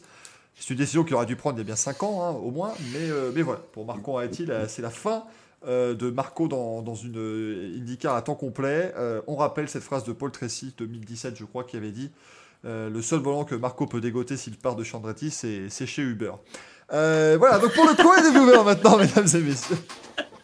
Le courrier des viewers. Vous nous avez posé des questions, vous pouvez, on va le remettre le lien dans le chat évidemment, euh, vous- bien sûr. Vous pouvez nous poser des questions pour l'émission de la semaine prochaine. C'est là où on répond à vos, euh, à vos questions. On a sélectionné quelques-unes aujourd'hui. Euh, bien sûr, à commencer par YVMNL, qu'on retrouve très souvent dans le chat, qui nous a Oui. posé la question quel projet d'Aston Martin? Est-ce que c'est de devenir un top team selon vous, messieurs? Ou est-ce que c'est de ils sont là juste pour l'argent. Voilà, allez, salut. Merci. Ouais, La deuxième question. Top team pour moi. Alors pourquoi d'ailleurs? Team. Pourquoi? Parce que Le projet Mercedes, global est, est impressionnant. parce que je pense que Mercedes va quitter la Formule 1. Et que donc Aston Martin deviendrait le Mercedes de remplacement? Un peu Que en gros, euh, le- la structure de Barclay resterait toujours en place et qu'elle serait euh, contrôlée peut-être par euh, d'autres personnes. Alors Barclay, Voilà. Damien, parce que Moi, je Barclay, pense Ineos Barclay, Barclay, c'est à terme. Voilà. Barclay, c'est blanc, t'es en blanc, mais c'est pas. C'est Barclay. Oui, pardon. Braclay, excuse-moi, Braclay, que voilà, que ça continuerait et que en gros, euh, euh, il y aurait. L'idée, c'est d'être un. Comment dire, de pouvoir se bagarrer avec euh, Mercedes, enfin Ineos, avec euh, Red Bull et autres. C'est-à-dire qu'être euh, un top team, mais un truc très euh, ponctuel, très temporaire, je pense. Mais ce qui Un peu comme ils ont fait, un peu comme a fait cette structure-là à la fin des années 90, début 2000, tu vois. Ils, ils se sont un peu battus pour les titres, puis après derrière ils se sont vendus à des Russes et tout. Mm. Puisque bah c'est Jordan, hein, Mm. la structure. Bien sûr, bien sûr, oui, non, bien sûr, oui, c'était Jordan, et puis c'est devenu Midland, enfin bon, tout- toute l'histoire. Après, c'est-. J'ai aucune info, hein, c'est un truc que je pense. Voilà. Mais après, là où Aston Martin fait fort, c'est que. Donne-nous y a- tes sources. Ce qui est fort du- avec Aston Martin, c'est qu'il n'y a pas vraiment d'investissement. C'est-à-dire que c'est pas Mercedes où ils doivent investir des millions, puisqu'ils viennent juste mettre le nom sur la voiture, mais que l'équipe existe déjà à côté. Donc c'est plutôt, Alors, euh, plutôt assez marrant. Le, le projet est quand même, euh, il va évoluer, c'est-à-dire que euh, Stroll a racheté la marque Aston Martin, il a annulé un programme en WEC pour ensuite arriver en F1. Euh, Aujourd'hui, il est arrivé effectivement avec une- un rebranding d'une équipe qui existait déjà, mais dans deux ans, enfin non, l'an prochain maintenant, ils auront une nouvelle usine que lui a, fait construire. Ils auront une voiture qu'ils vont pas pouvoir prendre à Mercedes parce qu'ils vont prendre quelques pièces. Ah oui, ils sont toujours clients de Mercedes, donc ils prendront toujours le moteur, la boîte, quelques composants et tout ça, mais le châssis euh, 2022, c'est eux qui vont le créer. Et de toute façon, Stroll est pas là. Alors, Stroll a des moyens euh, énormes, mais il sait aussi faire du business. Donc, forcément, il Oui. sait qu'il a un partenariat avec Mercedes et que son partenariat lui offre euh, accès aux meilleures pièces du plateau. Il est pas con, il va pas tenter de, développer ce qu'il peut acheter. Par contre, euh, l'objectif de Stroll, c'est de faire de Aston Martin une voiture championne du monde, une équipe championne du monde et une marque championne du monde. Les deux sont liés. C'est-à-dire que oui, c'est un rebranding, mais il a quand même lâché 600 millions pour acheter Aston Martin. Oui, bien sûr. Et voilà. Et, euh, et il va quand même développer. ils vont développer toute une gamme de voitures à moteur central qui vont avoir un moteur hybride. Ils vont mettre, euh, enfin, ils vont développer des technologies sur ces voitures à moteur central qui vont servir à la F1 et inversement. Et, euh, et Stroll, en fait, a toujours fait ça dans toutes les marques qu'il a rachetées. Il a racheté des marques, il en a investi dans certaines, il a développé certaines marques au Canada. Mais il faut pas oublier que c'est quelqu'un qui aujourd'hui a fait de ce que sont Hilfiger, euh, Pierre Cardin et Ralph Lauren ce qu'elles sont aujourd'hui. Et euh, le, surnom de Laurent Stroll dans le, dans le milieu de la finance, c'est Midas, puisque tout ce qui touche, tout ce qui touche devient de l'or. Donc au bout d'un moment, faut pas oublier qu'il n'est pas là pour, euh, pour payer un volant à son fils, en fait. Il était là au début pour ça, mais aujourd'hui, il est là pour, faire, pour gagner en F1, tout simplement. Redoutable businessman, effectivement, Lawrence Stroll. Donc Mm. ça va être très Et le intéressant. jour-. Le jour où il vire son fils, c'est le jour où ils deviennent bons. Bah c'est ça, c'est le jour où il, il ass- il assumera peut-être. une- Non mais non mais c'est vrai que si un jour il vire euh, Lance Stroll pour prendre un pilote de meilleur niveau, ce sera le jour où ils prouveront qu'ils veuillent jouer les titres, à mon avis. Ouais, non, non pas que Stroll, non pas que Lance Stroll soit mauvais, mais je tu vas prendre un, choisir, un pilote, recruter quelqu'un. Lance Stroll, il prend une place de facto. Donc, il pas. Euh, Damien, Damien, juste pour info, j'ai l'impression que ton, ton, ton- Ouais, ton ton micro micro. est tombé dans l'eau. Euh, Il y a eu un petit manque de un bruit bizarre Non, d'un c'est coup. moins bien. Euh, niveau Mais- question- euh, Vas-y euh, Manu. on- Non, ouais, c'est Stroll, faut pas oublier qu'en fait, il a pas eu de bol en 2020 parce que la voiture, au moment où l'équipe développait mieux la voiture et que les pilotes la connaissaient mieux, lui a eu une série de malchance, mais en début de saison, il était au niveau de Perez. Ouais. Donc, euh, Stroll, c'est loin d'être un clown. hein. Euh, Après, il a encore un... il manque de constance, ça c'est certain. Il n'a pas le même niveau à chaque course. Mais sans sa grosse poisse de la fin de saison, euh, il finit pas euh, 11e au championnat. hein. Il finit, euh, il finit bien plus haut. Euh, Je vais li- lire vite fait euh, Gaël qui nous, qui nous rappelle dans le chat. En fait, c'est ce que je pensais. C'est en fait Aston Martin, la marque coquille vide qui bénéficiait d'une belle image sans en avoir les moyens, va profiter de son aura pour développer le cœur de la bête, ce qui manquait aujourd'hui. Et ça fait quelques, quelques communications que on reçoit d'Aston Martin qui vont dans ce sens. C'est-à-dire que c'est pas le simple truc, tu sais, on a acheté Aston Martin, on l'a fait revenir en F1. Voilà, j'ai mon petit trophée sur le mur, je suis un businessman averti, j'ai acheté une marque automobile prestigieuse. Non, non, derrière, il y a tout le projet. Comme tu dis, il y a l'usine qui va arriver. Mm. Mais ça, il avait déjà pensé avec Racing Point. Et j'ai l'impression que le coup d'Aston Martin, c'est pas pensé d'il y a six mois. C'est pas un coup de, tu sais, des Italiens ou quoi que ce soit. Euh, ouais, on place Alfa Romeo histoire de dire que. Non, non, il y a un réel projet derrière tout ça. Et comme tu dis peut-être, Damien, peut-être qu'à terme, ils diront à Lance Bon, écoute, euh, on t'a donné les moyens, t'as pas réussi. Maintenant, il y a Lewis Hamilton qui va signer chez nous. Non. Tu dégages. Voilà. Ses preuves, ouais, c'est certain. Ouais, ouais, ou un Verstappen, voilà, effectivement, un pilote. Un pilote de- Oui, Même oui, peut-être plus Verstappen qu'Hamilton Ouais, d'ailleurs. Il faut, faut pas oublier que Stroll au départ voulait racheter Williams et qu'après il a racheté Racing Point parce que je pense qu'il s'est rendu compte que les contrats en place avec Mercedes étaient meilleurs puisqu'ils disposaient de toutes les pièces et pas seulement du moteur, et parce que les infrastructures de base étaient euh, meilleures pour faire la transition. Je pense qu'il avait très bien euh, l'idée de racheter les châssis Mercedes. Il savait très bien qu'il lui faudrait une usine qui soit meilleure que celle de Williams à Grove. Euh, Et Williams aussi, il y a le, il y a le coup de la, comment s'appelle, de la famille qui, a- qui avait Ouais. quand même la. Et là, c'est en train, c'est en train d'évoluer justement avec Dorilton. C'est-à-dire que là, ils ont, ils ont passé un gros contrat avec Mercedes où ils développent plus leur, leur boîte de vitesse. Mm. Donc déjà, ils vont quelque part dans un, un business model qui est plus intéressant pour eux, surtout avec, on va dire, les problèmes qu'ils ont. On arrive dans une F1 de gestionnaire. Plus que de passion. Mais finalement, Enfin, après, si ça, Sans dire que Stroll est passionné, hein. Si ça permet de Ouais. resserrer le peloton, euh, après, ça sera pas forcément Oui. chose. hein. Mais euh, Wolf, Wolf est un sacré gestionnaire. Bien sûr. Et il, il fait gagner, euh, je veux dire, enfin, enfin bon. Mais après, gestionnaire et passionné, c'est pas incompatible. hein. C'est ouais, effectivement. Euh, niveau question, mesdames et messieurs, on avait Mathieu qui nous dit bonsoir, c'est le Père Noël. Oh, oh, oh. J'ai déjà fait une émission au Père Noël, donc c'est pas tout à fait étonnant. Comme vous avez été bien sage cette année, je vous offre votre propre équipe de F1. Maintenant, à vous de choisir voiture, deux pilotes et manager, s'il vous plaît. Peu importe époque, euh, est-ce qu'ils ont été en F1 ou pas, allez-y, c'est la fête. Euh, Manu, Alors, euh, moi j'ai choisi en voiture, j'ai pris la Mercedes W11 parce que c'est la F1 la plus rapide de l'histoire. En manager, j'ai pris Toto Wolf parce que 7 titres. En responsable technique, parce que c'était euh, marqué les deux, oui, c'est j'ai pris Rory Byrne qui avait fabriqué les Ferrari du début des années 2000 parce qu'il a su fabriquer des voitures qui finissaient sur tous les podiums de la saison et, et qui ont été les vraiment, enfin pour moi, qui ont été plus dominatrices que les Mercedes aujourd'hui euh, sur des années consécutives. Et euh, en pilote, Lewis Hamilton et Heinz Frenzen, puisque je ne veux pas l'abandonner. Il est beau Il est C'est beau c'est bon, il est, il est fidèle et ça, ça fait Eh plaisir. ben, Ça fait vraiment plaisir à voir. Greg? Voilà. Euh, moi, en RG, parce que c'est ça qui m'est venu en tête direct, euh, John Barnard.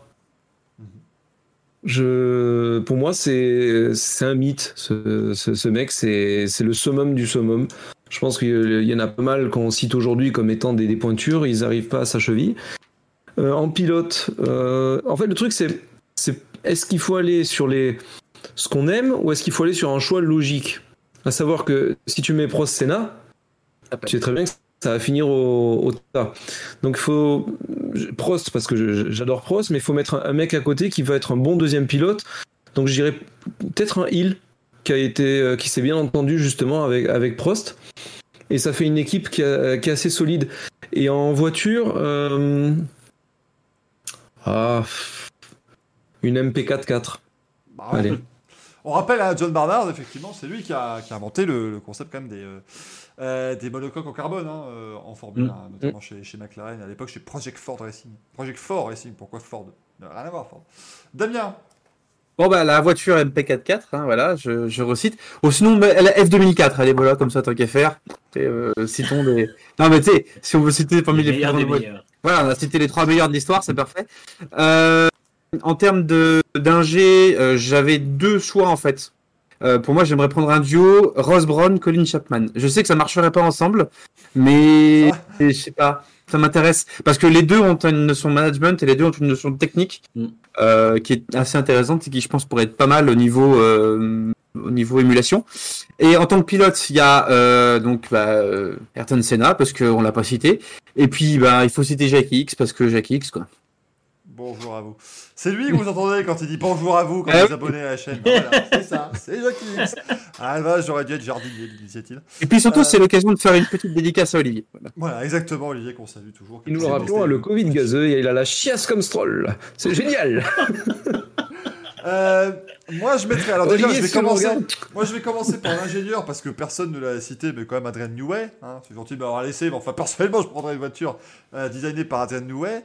Euh, pilote. Ah, On bah, vais- vite, mais pas longtemps. Alors, pilote, je, je salue Mila parce que je vais pas dire Schumacher, mais il fallait quand même qu'on cite Michael Schumacher.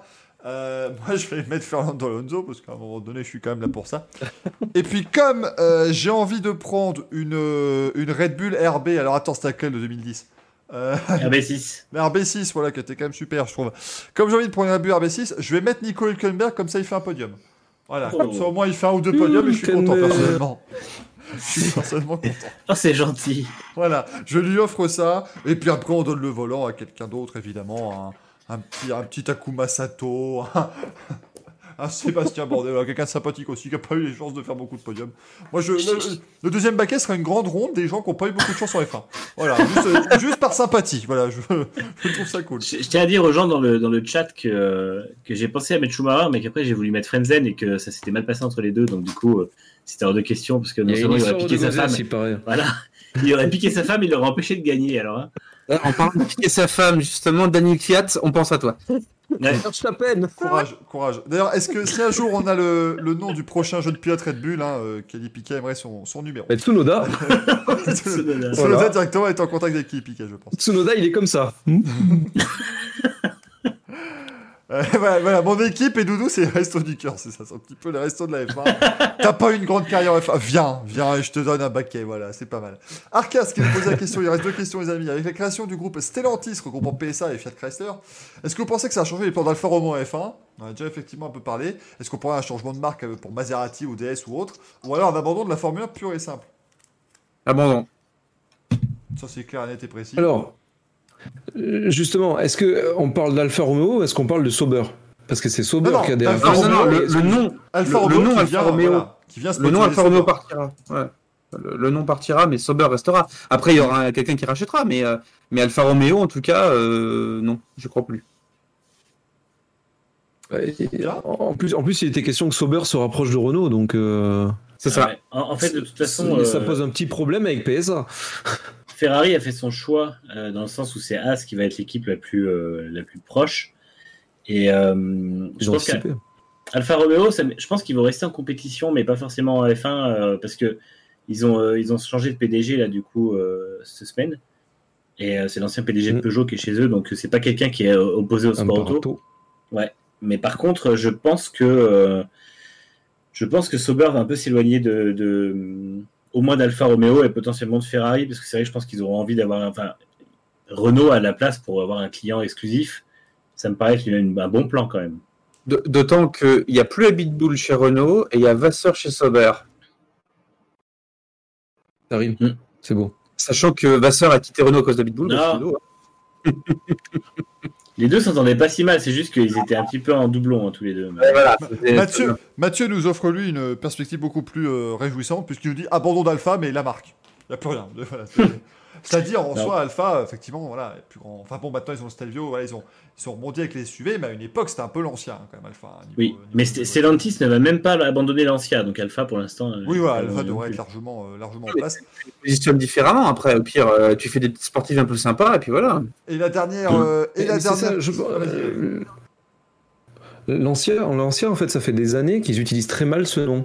L'ancien, dans l'inconscient des gens, ce sont des petites voitures, justement, comme tu dis, sportives. Ils feraient des petites Delta intégrales, mais peut-être deux, trois modèles, pas plus, un peu comme DS, tu vois. Des, des trucs bien axés sportifs, mais grand public, pas du Maserati, pas du luxe, etc. Ils arriveraient à vendre des bagnoles, je pense. Bah, le, le retour du groupe B.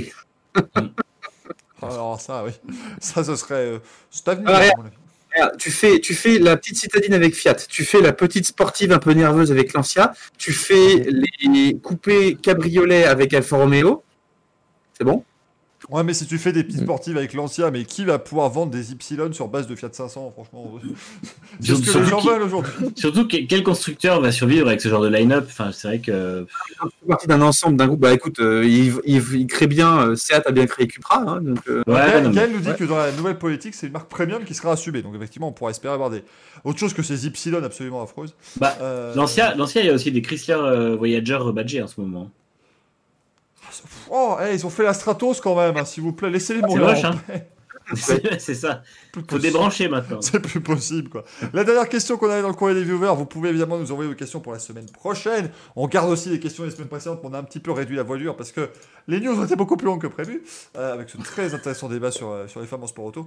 Euh, le point J qui nous disait pourrait-il y avoir dans le futur des Williams Alpine, des AlphaTauri Alpine? Enfin bref, est-ce que selon vous, Alpine aurait été voué à, à remplacer totalement le nom Renault en Formule 1 Puisque pour l'instant, les moteurs vont rester Renault, mais l'équipe devient Alpine. Je crois pas ça. Que- Les Alpines, la, la motorisation Renault, l'intérêt de la motorisation pour Renault euh, en termes de communication restera forte. Bah, Et Alpine restera le constructeur, l'écurie en fait sportive, mais Renault gardera. Je, je suis- je suis d'accord parce qu'il y a une nouvelle campagne de pub qui viennent de lancer euh, où ils mettent en avant la technologie e-tech hybrid, E-Tech, ouais. euh, qui est le, le moteur, quoi, donc le moteur de la De toute F1. façon, c'est ça.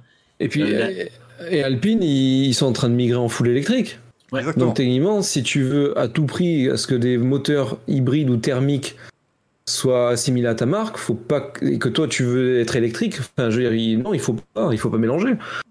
Et d'ailleurs, Je- une question sur la stratégie Formule 1, à quel moment tu te lances que les, les fins Ouais. sont électriques Pourquoi t'as pas créé une, une écurie alpine plutôt que d'avoir Idams, Nissan, machin? Je fais Idams, l'alpine, et puis voilà. Enfin, Mais Ouais, oui, j'ai- réfléchi euh, depuis la semaine dernière. Je pense que euh, dans la stratégie qu'ils vont avoir, les modèles sportifs de Renault seront badgés Alpine et ça leur permettra sur la route de lier Alpine et E-Tech.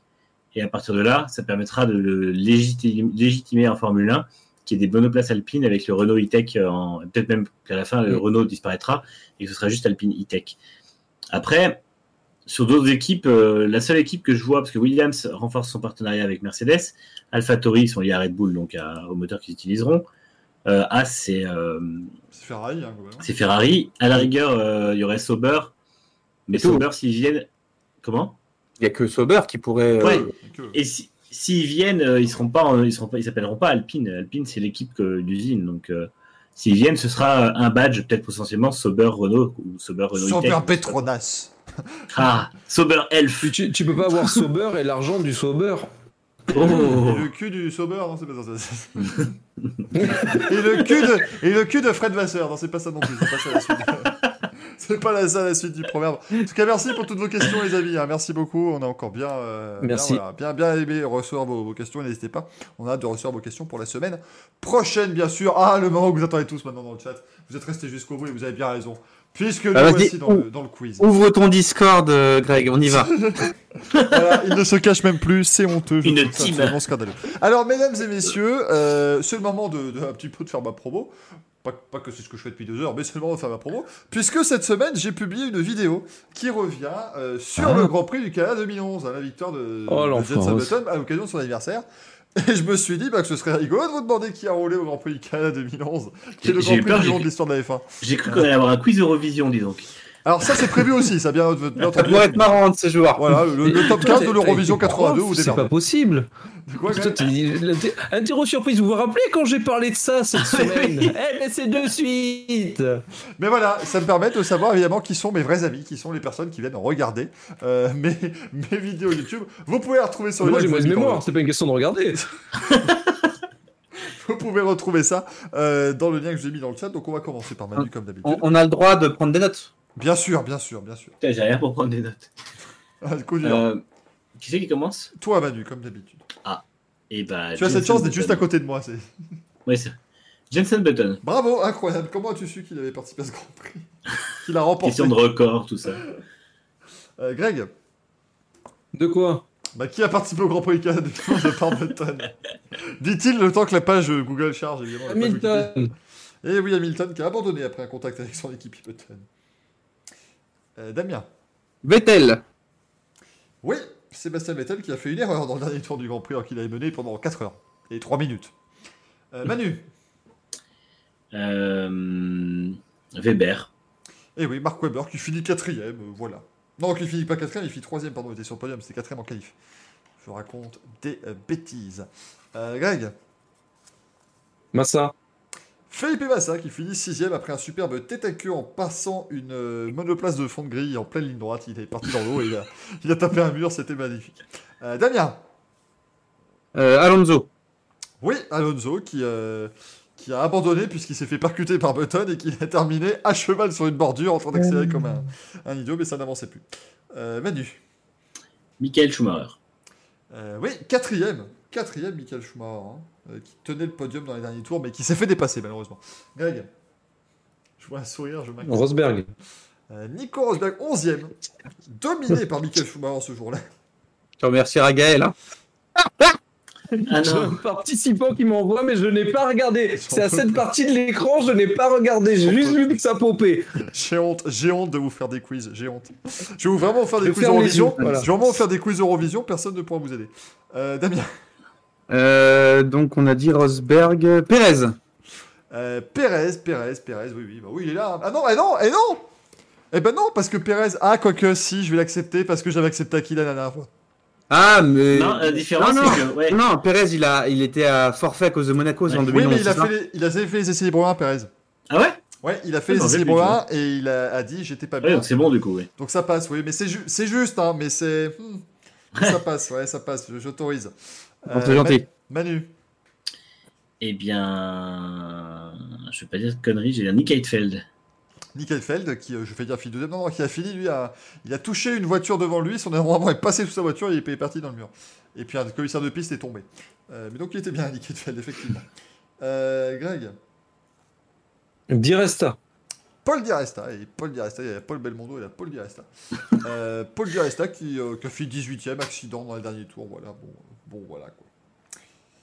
Euh, Damien, Alors, si tu m'as dit Diresta, tu dois avoir Sutil. bah oui, son équipier du coup. Hein, Voilà. Avec, Subtil. alors, à l'époque, à l'époque, il y avait. euh, comment elle s'appelait déjà euh, Il y avait Jennifer Bex, oui, il y avait voilà. Jennifer Bex.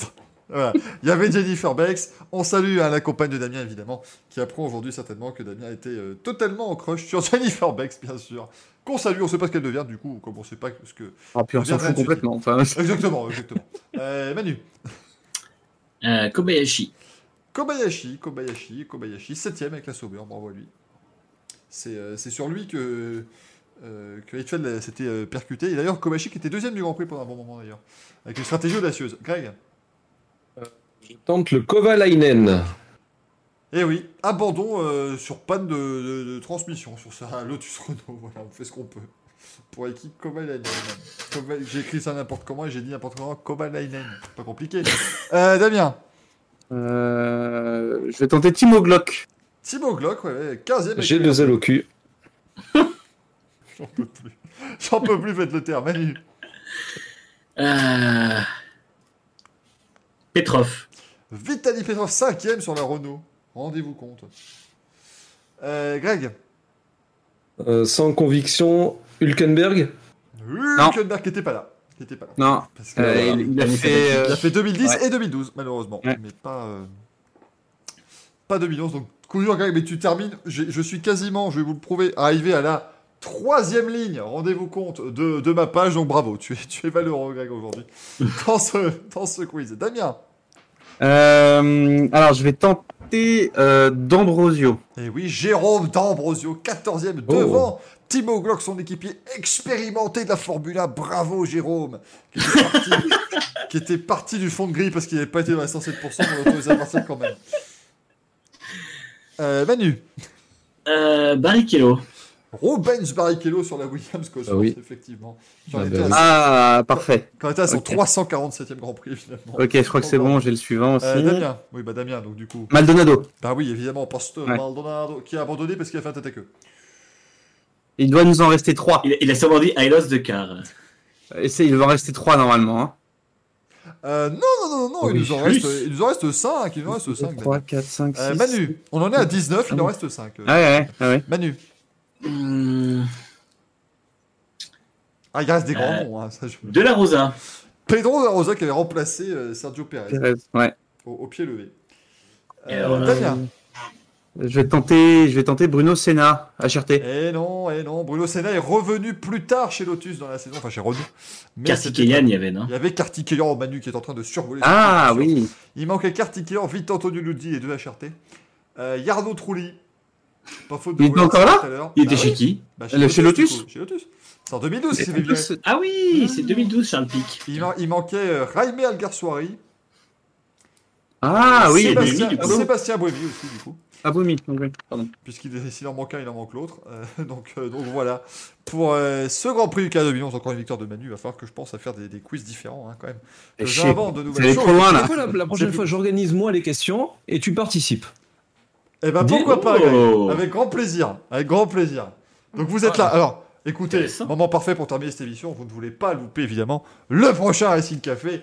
Puisque Greg sera aux manettes du quiz. hein. Restons, restons calmes. Je- je que la chaîne Twitch ne se fasse pas complètement ban. Au moins sur le quiz, il n'y a pas trop de risques. Euh, du coup, on se retrouvera la semaine prochaine, chers amis, 20h30. Évidemment, le rendez-vous est comme toujours pris. On vous parlera bien sûr du rallye Monte Carlo. On vous donnera évidemment tous les résultats et on fera un petit peu le débrief de ce premier rallye de l'année en WRC. On parlera de plein d'autres choses comme d'habitude, bien sûr. Merci euh, Manu, merci Greg, merci Damien encore une fois de votre super Merci à toi. Merci à tous. Merci à, vous. ouais. Vous pourrez retrouver Manu notamment sur Next Gen Auto, Greg sur Eurorupteur et Damien sur la chaîne YouTube Roue Libre. Mais évidemment, vous ferez tout cela après avoir mis des abonnements à ma chaîne YouTube Michael Duforest. On a passé les 900 abonnés, ça monte.